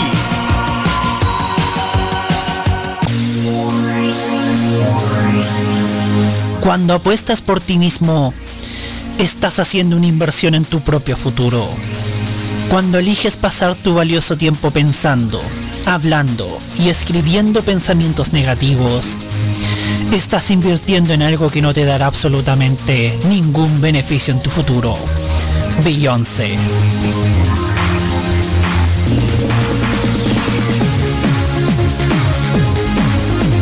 Prográmate con Modo Radio. Modo Radio es para ti. Compartamos el periodismo de verdad y denunciamos a los fake news. Continúa la cajita en modo radio.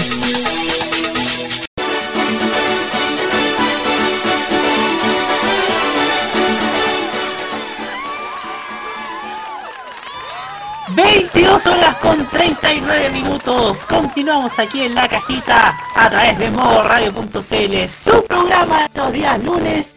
...y llegamos a nuestro último tema... ...del día de hoy... ...que tiene que ver con... ...con algo bastante recurrente... ...en los últimos días... ...porque... ...como anuncia el filtrador por acá... ...el primero de julio... ...a solo días de que asuma formalmente como alcaldesa de Viña del Mar...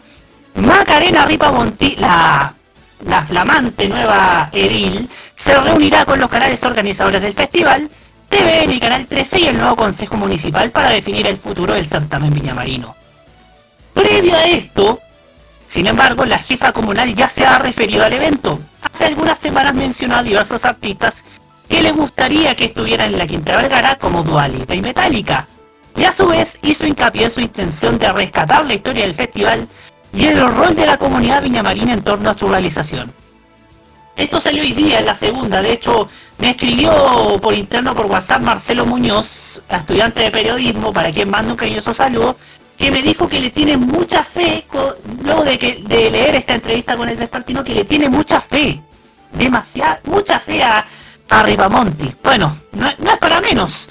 Pero en conversación con la segunda, Ripamonti volvió a ahondar en este punto, diciendo, indicando que el festival es culturalmente muy importante, pero tiene un componente político fundamental.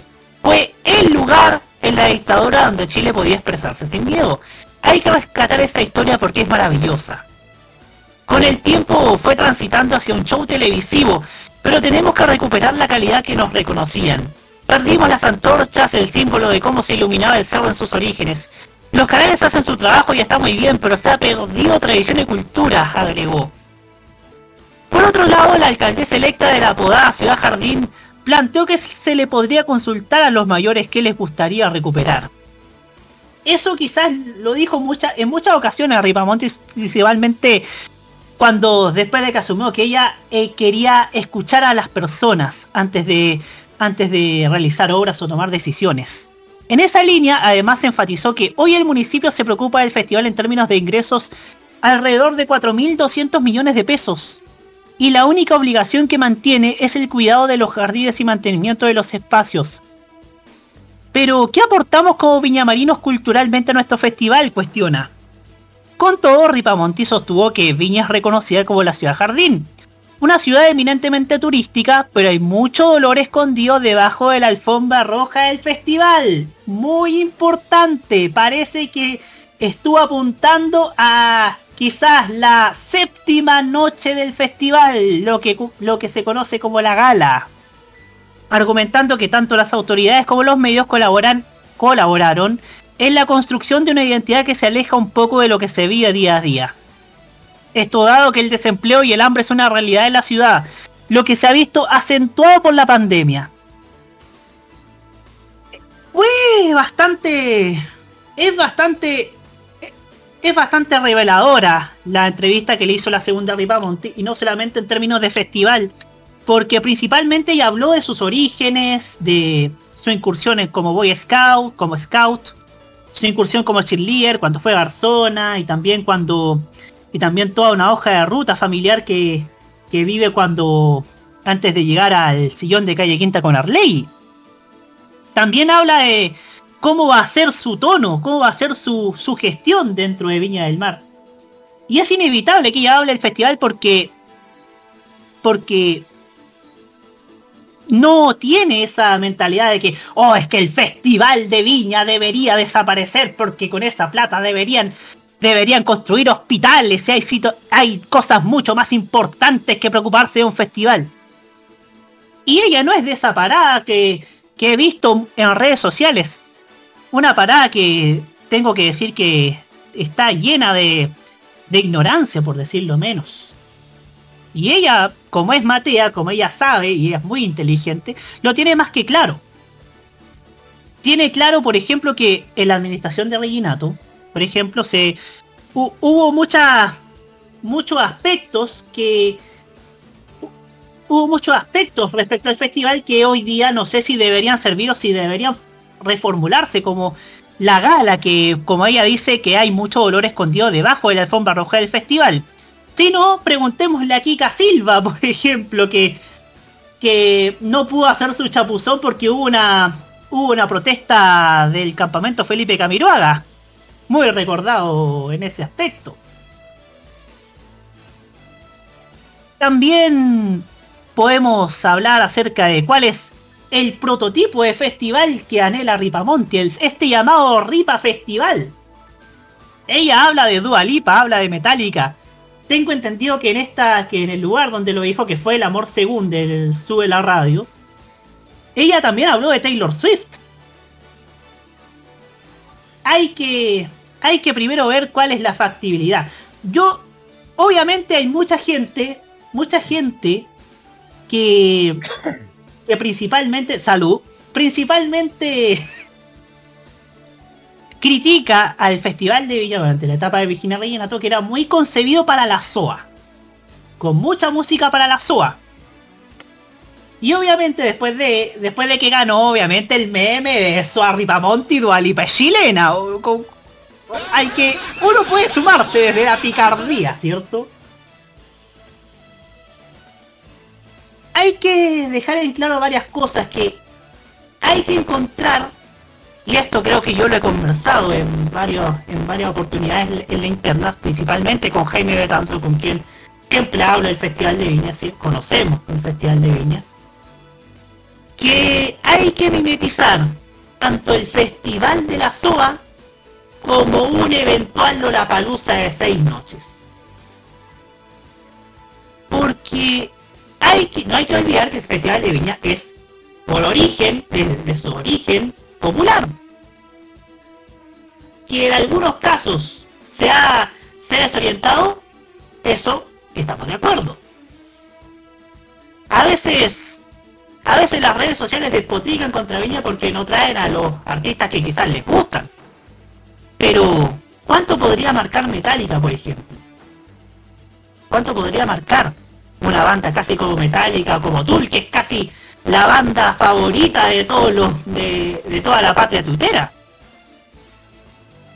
Entonces hay que encontrar, diría yo, el equilibrio perfecto entre un festival popular y un festival casi como Lollapalooza. Creo yo honestamente que Ripamonti, como ella sabe de música y lo ha demostrado, y como también ella tiene un pasado, tuvo un pasado como DJ, de hecho, ella dice tajantemente, yo soy DJ y espero llevar la música a los cerros de Viña, y eso lo dijo en la segunda, que puede aportar quizás sugerencias, suge- sugerencias hacia los que organizan el festival. Quizás lo de pedir quizás equidad de género, que fue lo último que pidió Reginato cuando se podía hacer el festival.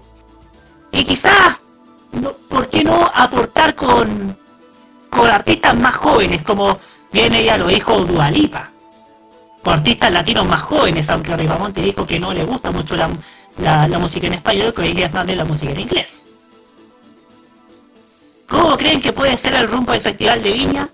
Eh, con, si es que se hace el próximo año, ojalá se haga, ojalá se haga, pero de hacerse, ¿cómo creen que puede tomar el rumbo este llamado Ripa Festival? Se lo preguntamos primero a Nicolás López.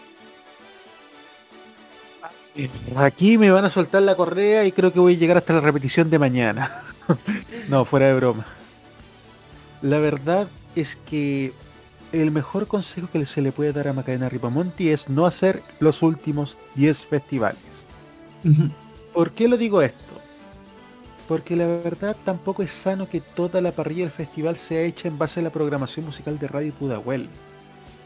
Uno de los graves errores, si hay algo que la administración Reginato tuvo una gran culpa con el festival, fueron dos cosas.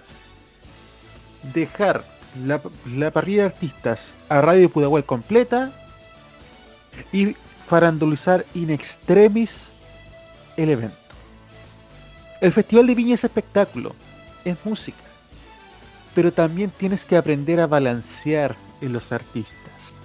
Una dosis justa de los artistas latinos del momento, tan mezclado con algo más urbano y también atrayente para la juventud, y unas gotitas de anglo. No puedes poner el 70% o el 80% de artistas latinos. Creo que Macarena Ripamonti ahí tiene una gran tarea. Y es cierto que los números anglo más potentes son mucho más caros. Pero le traerían una unos, unos aires modernos al evento que yo creo que les va- le haría muy bien. Lo otro, no olvidar competencia. Yo creo que la mejor forma de potenciar la competencia en el Festival de Viña es hacer lo que hizo Megavisión. Me- con Mega, cuando tenía festival, realmente le, cay- le cayó muy bien el mote de Viña del Mar sale al mundo. Porque pensó una alianza con el famoso Festival de San Remo. Y yo apostaría aún más. Aquí haría una cuestión muy grande. Mientras tenga la licitación Canal 13, que es miembro asociado a la Unión Europea de Radiodifusión, podrían sacar de acá un, repres- un representante chileno de Eurovisión. Teniendo ese chance con Canal 13. Canal 13 tiene esa posibilidad y jamás la ha aprovechado. Yo creo que una conexión Viña San Remo Eurovisión sería excelente. Obviamente no puedes meter todos los artistas así de una. Tiene que ser algo de a poco. Y este festival va a ser una, una, muestra. Lo otro, la gala. Yo la verdad no soy partidario de que se suspenda el festival y que porque Viña sí tiene Viña tiene en estos momentos mucha urgencia pero el festival no se no puede desaparecer lo que sí tiene es transformarse porque obviamente Viña tiene muchas falencias en el festival falencias a nivel de espectáculo y esas son las que hay que arreglar pero esto, como les digo, hay que darle el voto de confianza de cómo hacer este festival de prueba. Y eh, retomando, si es que llegase a darse esta unión de festivales, que yo creo que sería espectacular, y tomándolo también de lo que dijimos el viernes, ¿te imaginas a los, a los ganadores de la actual Eurovisión en, en Viña, Roberto? Uf, sería maravilloso, diría, diría yo. Que ¿ah? no, oye, Roberto, entre nos, que no nos escucha nuestro jefe, pero pucha, si pasase eso, yo voy a Viña como sea. Ya me imagino, ¿ah? incluso despachando para la radio, ¿ah? ¿Quién sabe? ¿ah? ¿Quién sabe? Bueno. Por acá Jaime Betanzo tal que también me escribió por interno porque yo hablé primera de, de este nuevo de este eventual nuevo festival de- del perfil de Ripamonti para Radio Times, para quien mando un cariñoso saludo, que el que a eso de las 16 horas de este miércoles, por ahí 15, 16 horas, se va a emitir el, el programa en el que participe, que es el Trastero, que está especializado en el Festival de la Cansado de RTP y el Festival de Viña del Mar. Y hablamos acerca de este nuevo Viña en manos de en la, durante la gestión de Ripamonti. Y Jaime Betanzo me escribió por interno que a lo mejor los cambios más grandes se van a ver en 2023. O sea, quizás va a haber un año de transición, como lo fue incluso el TVN del 90, y los cambios más mayúsculos se van a ver en el 2023. No hay que dejar cerrar, no hay que aislar esa posibilidad. Hugo Cares, su turno. Eh, mira, hay un tema muy importante. Hay gente que dice no al Festival de Viña, no al Festival de Viña, que son, no sé, los haters. Gente que parece que la única cosa que se puede hacer en la vida es hacer política. Y mientras exista inju- injusticia en el mundo, algo que quizás es una utopía, no se puede pensar en cosas de, en, en la diversión. Los Viña del Mar para Chile. Exactamente. Muy bien dicho, Roque. Eh, eh, Viña del Mar es parte de Chile, es parte de nuestra identidad como país. En cosas buenas y en cosas malas. Viña del Mar es además el gran, eh, el gran pasaporte que tiene una ciudad como Viña del Mar ante el mundo. Todo Latinoamérica por lo menos ha escuchado alguna vez el Festival de Viña del Mar. Con eso uno se localiza la palabra Viña del Mar en el mundo, por un festival. Entonces eliminar un festival que es parte fundamental de la razón de ser prácticamente de una ciudad es, no sé, es, es- es impensable. Sí es pensable mejorar el festival. En un primer sentido, por un sentido de la misma ciudad. Viña del Mar vive del festival durante los últimos días del verano. El turismo necesita el Festival de Viña del Mar. Miles de puestos de trabajo eh, dependen de lo que ocurre durante 6, 7, 8 días en el mes de febrero. Entonces para el alcalde de Viña, el asunto Festival de Viña del Mar no debería ser el último de los asuntos de una ciudad, sino uno de los fundamentales. Porque no solamente es lo que ocurre en la noche de las de- las seis noches de la Quinta Vergara, sino el entorno que vive la ciudad durante esas- esos días de festival. Y los ingresos económicos que aquello conlleva. Y los ingresos económicos que la municipalidad gana con los derechos de transmisión. Claro está. Ahora hablando de lo estrictamente eh, programático de lo que es el Festival de Viña, claramente que el Festival de Viña necesita una reforma enorme. Pero esa reforma enorme no debería ir de la mano de la eliminación de ciertas cosas. He escuchado los dos panelistas anteriores una cierta mm, crítica a cierto contenido, cierta parrilla de artistas que está en el Festival de Viña, pero es quizás el público, es quizás lo que identifica mejor la música latina. Y el Festival de Viña es eso, el, gran festival de la música latinoamericana, no de la música anglo. Los artistas latinos mueren a venir en Viña. No sé si tanto un artista consagrado de Estados Unidos o del Reino Unido, no lo sé. Entonces, hay que entender eso, que el Festival de Viña es la gran plaza de la música latinoamericana. Ahora bien, ¿qué tipo de música latinoamericana se puede mostrar además de los clásicos, además de los baladistas? Que les va bastante bien, no solamente en boletería, sino también en, en sintonía en audiencia. Es lo más visto, junto con los humoristas. Pero la música latinoamericana no queda limitada simplemente a los baladistas, reitero, sino también hay grandes números musicales que cada vez más están siendo admirados en el mundo entero. El caso de Residente puede ser eh, un caso primordial de una música urbana, bien hecha, y que también rompe con el mito de que la música latinoamericana es una música dedicada a la balada. También hablar de los diferentes eh, géneros urbanos que en este momento dominan al mundo entero. Hace tiempo que falta un Daddy Yankee ya para consagrarse, ya no solamente como un artista latino, sino ya como un artista de carácter global, en donde no vamos a necesitar ni siquiera un, artista anglo, porque Daddy Yankee ya tiene fama de sobra en los cinco continentes.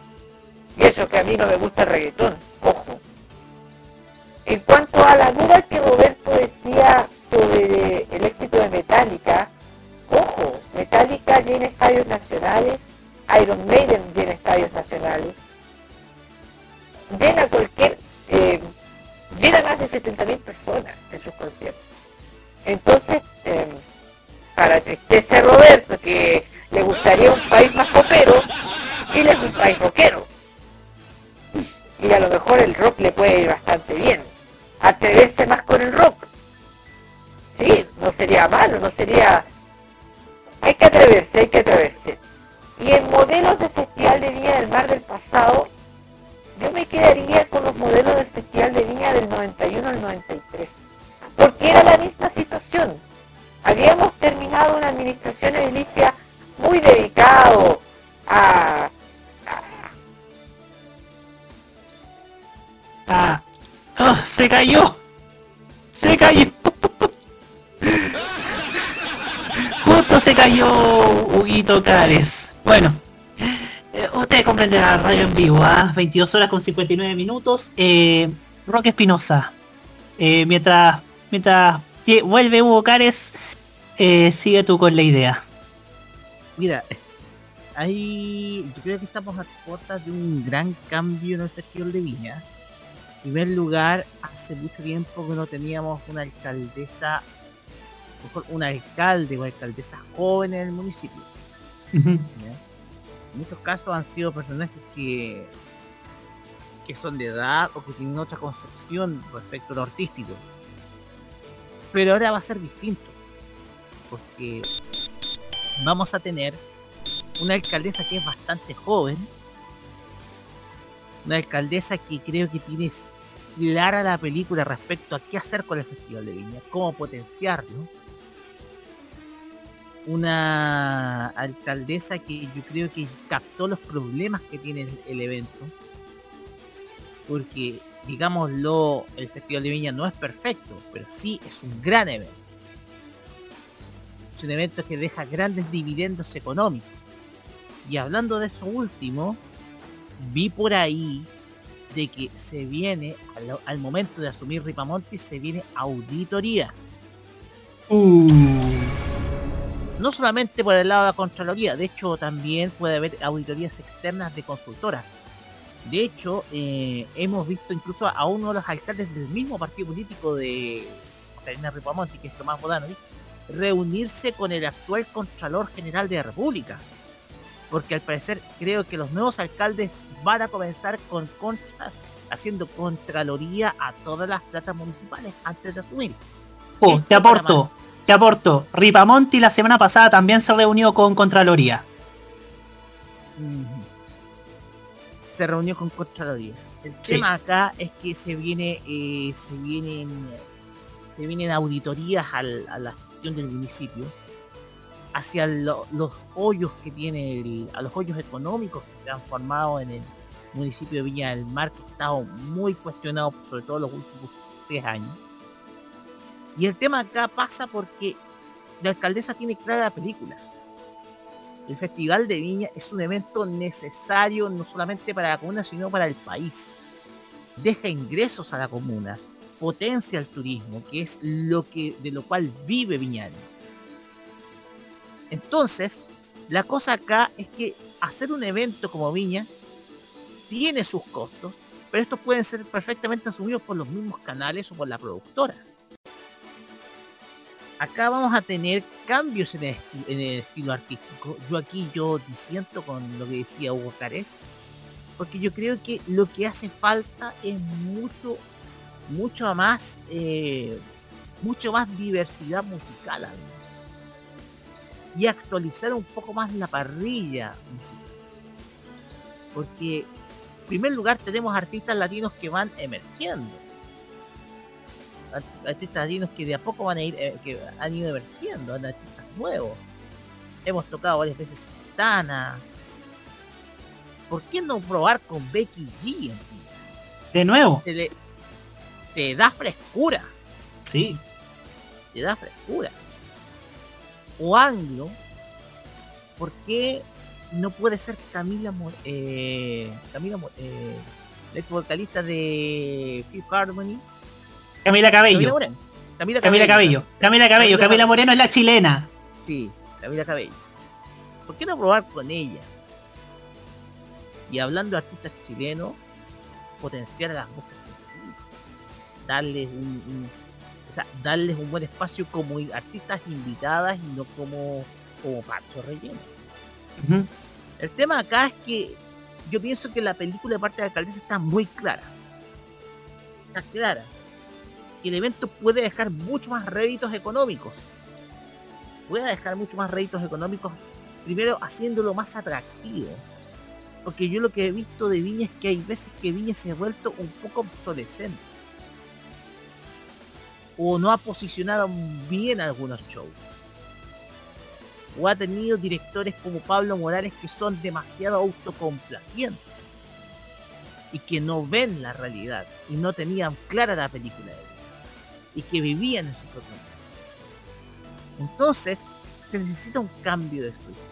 Y yo creo que lo mejor que le puede haber pasado a Viña es que llega una alcaldesa con ideas más frescas a las que habían antes, incluso antes incluso de la dictadura, en donde todas todos los alcaldes eran mucho mayores. Yo pienso que ahí está la clave. Y ojo con un detalle. Yo creo que estamos conscientes de que la, famosa séptima noche o la noche cero de Viña, que, que es eh, la famosa gala, ya no es necesaria. Porque el único beneficio que trae es solamente el rating de los canales que son emisores. Pero el tema es que se puede hacer otra cosa. ¿Por qué no hacer una noche más de niño? Que dure siete, siete días. Porque yo creo que de seguro que la gala es un despilfarro de plata. No es caro arrendarse el casino de Villa del Mar, yo creo, Para una noche. Pensémoslo bien. Pensémoslo bien. Así es. Hugo Cares, si volvió ya para que pueda finalizar su idea. ¿Hasta qué momento quedé yo cortado? ¿Qué estaba diciendo yo?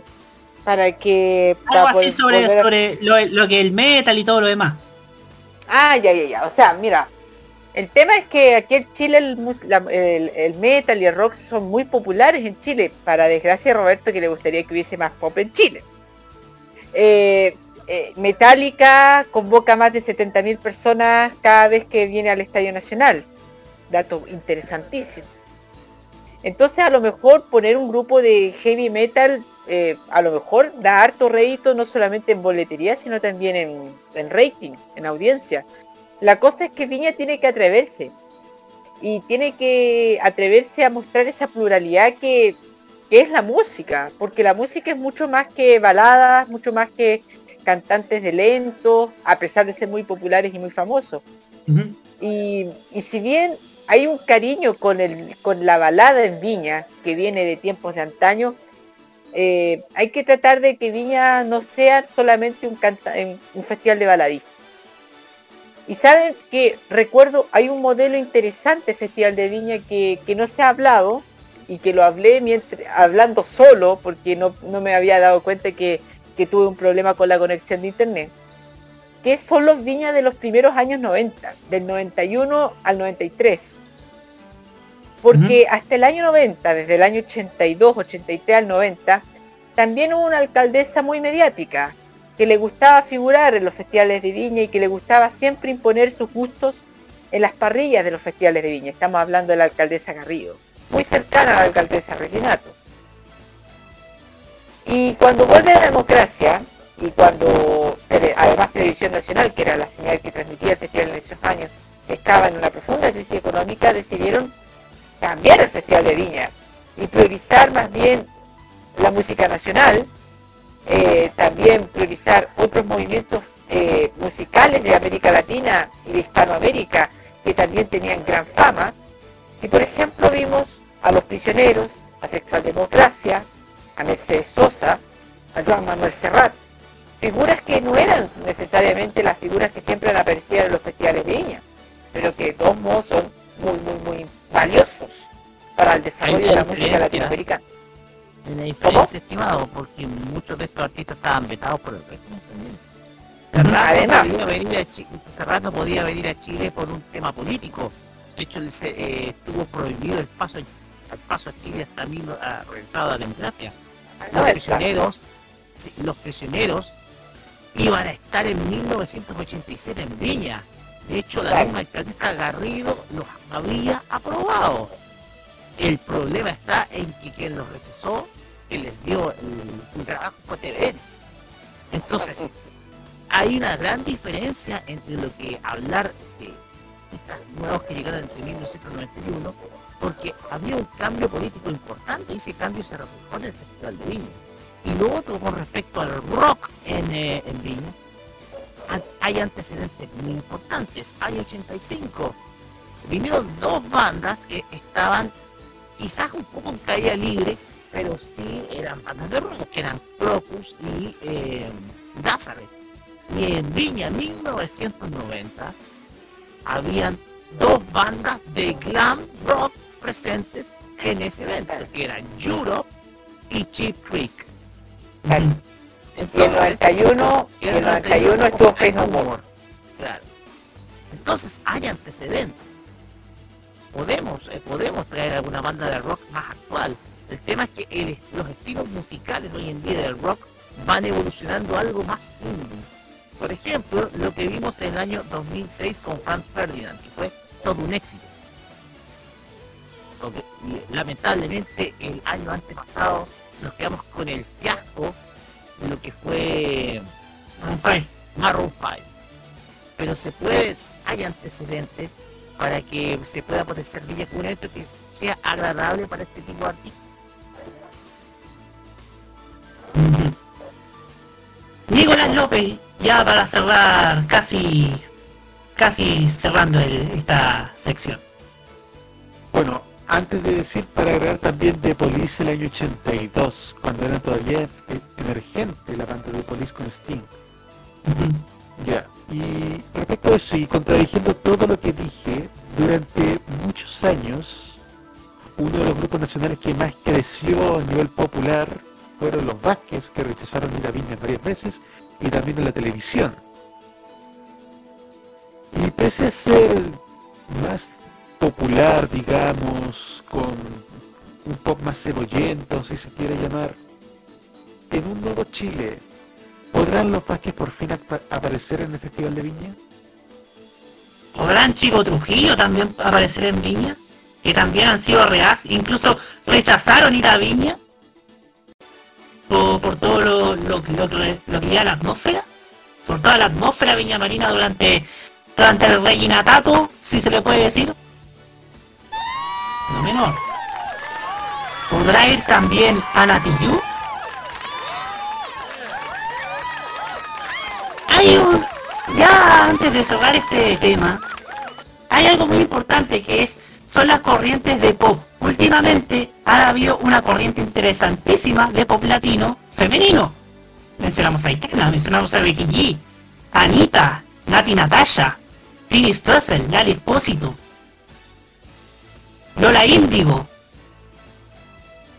Hay varios artistas que actuales que pueden sin duda romperle el escenario de Quinta Vergara para apuntar sin duda al- a la generación Z como se le llama. Entonces, todavía queda mucho tiempo, toda, junto con los otros alcaldes asumirán el 28 de junio, pero ya para cerrar, eh, ya hablando en, en serio, los, los españoles de SC, Times estaban impresionados con Ripamonti porque no había nada similar a ella en España. Nada, ni cuando ganaron Colau y, y Carmena en 2015.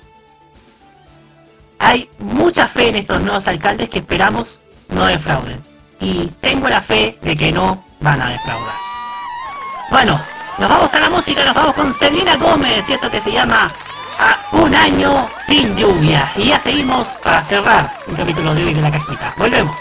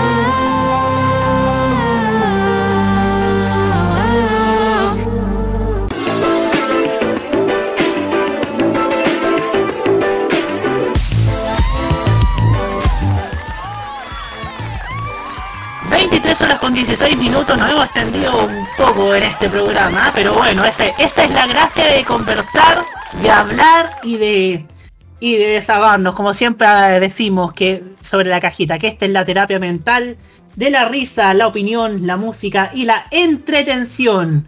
Y por supuesto vamos con este momento de catarsis, que es la reflexión final de nuestro panel, partiendo por Hugo Cárez Navarro. Qué bueno que utilizaste la palabra catarsis, Roberto. ¿ah? Sabes que durante todo este, reiterando algo que dije en el desarrollo del programa, eh, durante todo este tiempo que he participado aquí en la cajita, este año y medio, este año, no habrá año y medio, año, año y un mes, que he participado el 70, 80% de lo que nosotros hablamos son cosas negativas.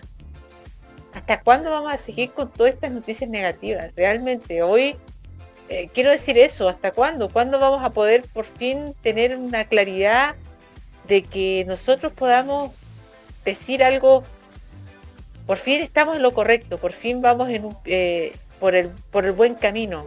Me gustaría pronto, por el bien de nosotros, por el bien de todos, por nuestra salud mental, como siempre dice Roberto, por la salud mental, queremos buenas noticias. Esperemos tener buenas noticias. Eso. Muchas gracias. Muchas gracias Hugo. ¿Cuánto necesitamos esas buenas noticias? ¿Cuánto necesitamos volver a tener un rumbo positivo? Nicolás López, su turno. Yo admiro lo que dijo Patricio Bañados y creo que es lo que necesitamos actualmente. Lo que necesita Chile concretamente es actualmente educación y si lo demás es música, tanto mejor. Creo que son los dos pilares que se necesita actualmente no tan solo en nuestra sociedad, sino también los medios de comunicación, educación y música. Muy bien dicho, Nicolás López. ¿Cuánto necesitamos de la música en los medios masivos, principalmente en la televisión abierta? Roque Espinosa, su turno. Como siempre, tres minutos. Tres minutos. Hoy día hablamos de la cultura. Eh, resulta complicado hablar de un, de un tema que, digámoslo, a muchos no les importa. A un sector de la clase política no les importa, ¿verdad? El tema acá es que para nosotros el, el desarrollo de un país está ligado a sus raíces, a su música, a los sonidos que se encontraban en, ya sean en las viejas fondas de principios del siglo XX o también en aquellos lugares en donde se frecuentaban, por ejemplo, en bares, donde se hacían entretenimientos, de todo para los obreros. Entretenimientos que eran despreciados por la gente de la élite ese entonces, considerándolas como borracheras. Si la música es una borrachera, entonces yo prefiero emborracharme con ella. Porque sin duda alguna, si hay algo que hizo de expresión cultural de la gente que vive tanto en el campo como en los suburbios de las ciudades, eso fue la música. Y otro detalle más para agregar. Hoy día me puse mi segunda dosis. Y hay algo que yo dejé posteado en mi Instagram. En algún momento tenemos que decir que ya no tendremos. Porque si bien nosotros podemos criticar muchas cosas de lo que está pasando hoy en día, sé que a partir de este momento yo puedo mirar la vida con ojos mucho más optimistas y estando un poco más tranquilo.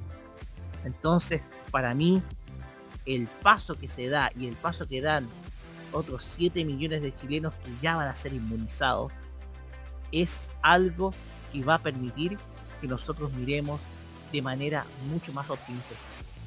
Y de verdad, este ha sido un programa que sin duda alguna, a pesar de lo largo que ha sido, eh, se hablaron de cosas positivas al final, como lo que va a pasar en Viña.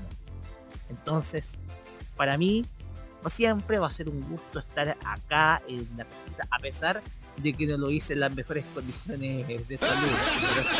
Pero, igual, para mí siempre va a ser agradable estar compartiendo con, con Nicolás, con Hugo y con Roberto una noche de lunes tertuliando en este programa. Eso. Me gusta, sí, me gusta que estemos todos, todos nosotros aquí con- conversando y opinando acerca de la televisión, porque fíjese que todo tiene que ver con todo. Y día el programa, en parte, en gran parte, los tres de los tres, dos de los tres bloques se enfocaron en la cultura. Se enfocaron en eso que tanto nos hace falta hoy en día, que tanto necesitamos. Hoy día el programa estuvo enfocado a esa necesidad, a esa a, a aquellos que hoy día están injustamente invisibilizados, que hoy día están están luchando con medios quizás algunos loables y otros no. Quizás quizás algunos algunos artistas, algunas personas tengan que vivir del canje de, de, de- de promocionar algunas marcas para poder financiar sus carreras musicales. Y ojo que eso también lo hacen varios artistas de Estados Unidos. Pero en un país como este, donde la cultura está bastante precarizada, creo yo que no están los tiempos para, no deberían estar los tiempos para que nuestros artistas se tengan que sostenerse con lo que, lo que encuentren más a la mano. Necesitan más apoyo, necesitan más apoyo de los medios, necesitan más apoyo de la televisión abierta, que históricamente, que quizás en los 90, quizás en los 80 tal vez, no tenía a, todos aquellos que quisiéramos ver o que, que algunos estaban vetados, pero que en los 90 fue partícipe de grandes movimientos del rock chileno que hubo en los 80, en los 90 de, de toda esa corriente que hubo de rock chileno innovador en los 90, incluso en un canal que se especializó, que tuvo, que tuvo bastante difusión, que fue el canal 2 Rock and Pop. Vía X creo que también tuvo, tuvo una, un gran rol difundiendo esa música, pese a que eran un canal de cable. Canal 3 a través de más música. Necesitamos esa. Necesitamos también que la televisión chilena sea partícipe de estos cambios que van a ocurrir en, en Chile. Bueno, en Viña también.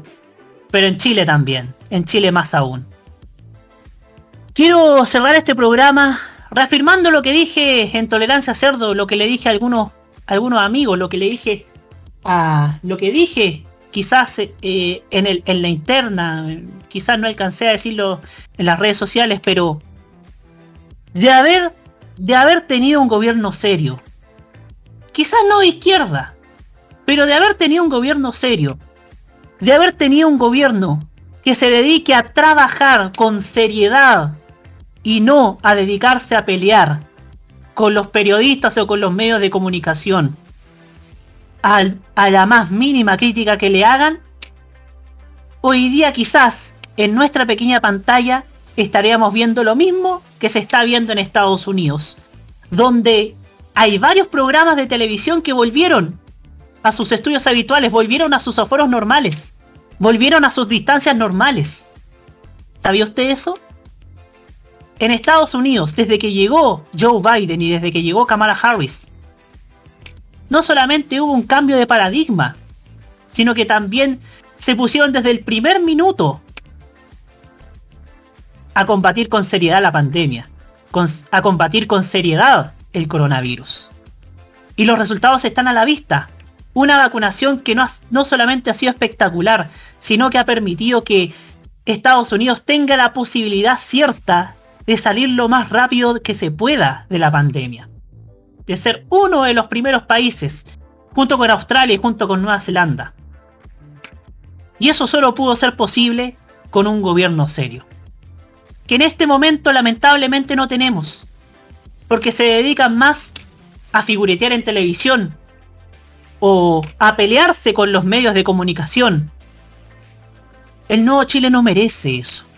El nuevo Chile merece, merece, merece gobiernos y merece líderes que sean serios, que sean responsables, pero que también tomen decisiones con responsabilidad. pero que también manejen de una forma seria y de forma concreta la pandemia. Porque, porque si, al- si algo nos ha afectado, si algo nos ha afectado, son en parte las decisiones que, se que toma Piñera, que toma el ministro París, que a veces no logro comprender. Necesitamos volver a tener ese optimismo. Necesitamos, como dijo Cárez, como dijo últimamente, volver a contar buenas noticias. Porque ya estoy porque a veces estoy aburrido de decir malas noticias. Que todo lo que lo que sea sea malo. Hoy día hablamos de lo bueno. Hoy día hablamos de lo bueno que puede ser. Hoy día hablamos de cosas positivas. Necesitamos que eso, tarde o temprano, sea costumbre. Que el COVID sea historia, como está a punto de serlo en el país norteamericano. Que haya un gobierno serio. Que haya un ministro que se dedica a trabajar y no a pelear. Pero por sobre todo, que sea la cultura la que mueva y que sea la música la que mueva la industria televisiva que tanto necesita resurgir. Nos vemos la próxima semana en un nuevo capítulo de La Cajita aquí en modoradio.cl. Muy buenas noches. Muy buenas noches. Buenas noches. Buenas noches.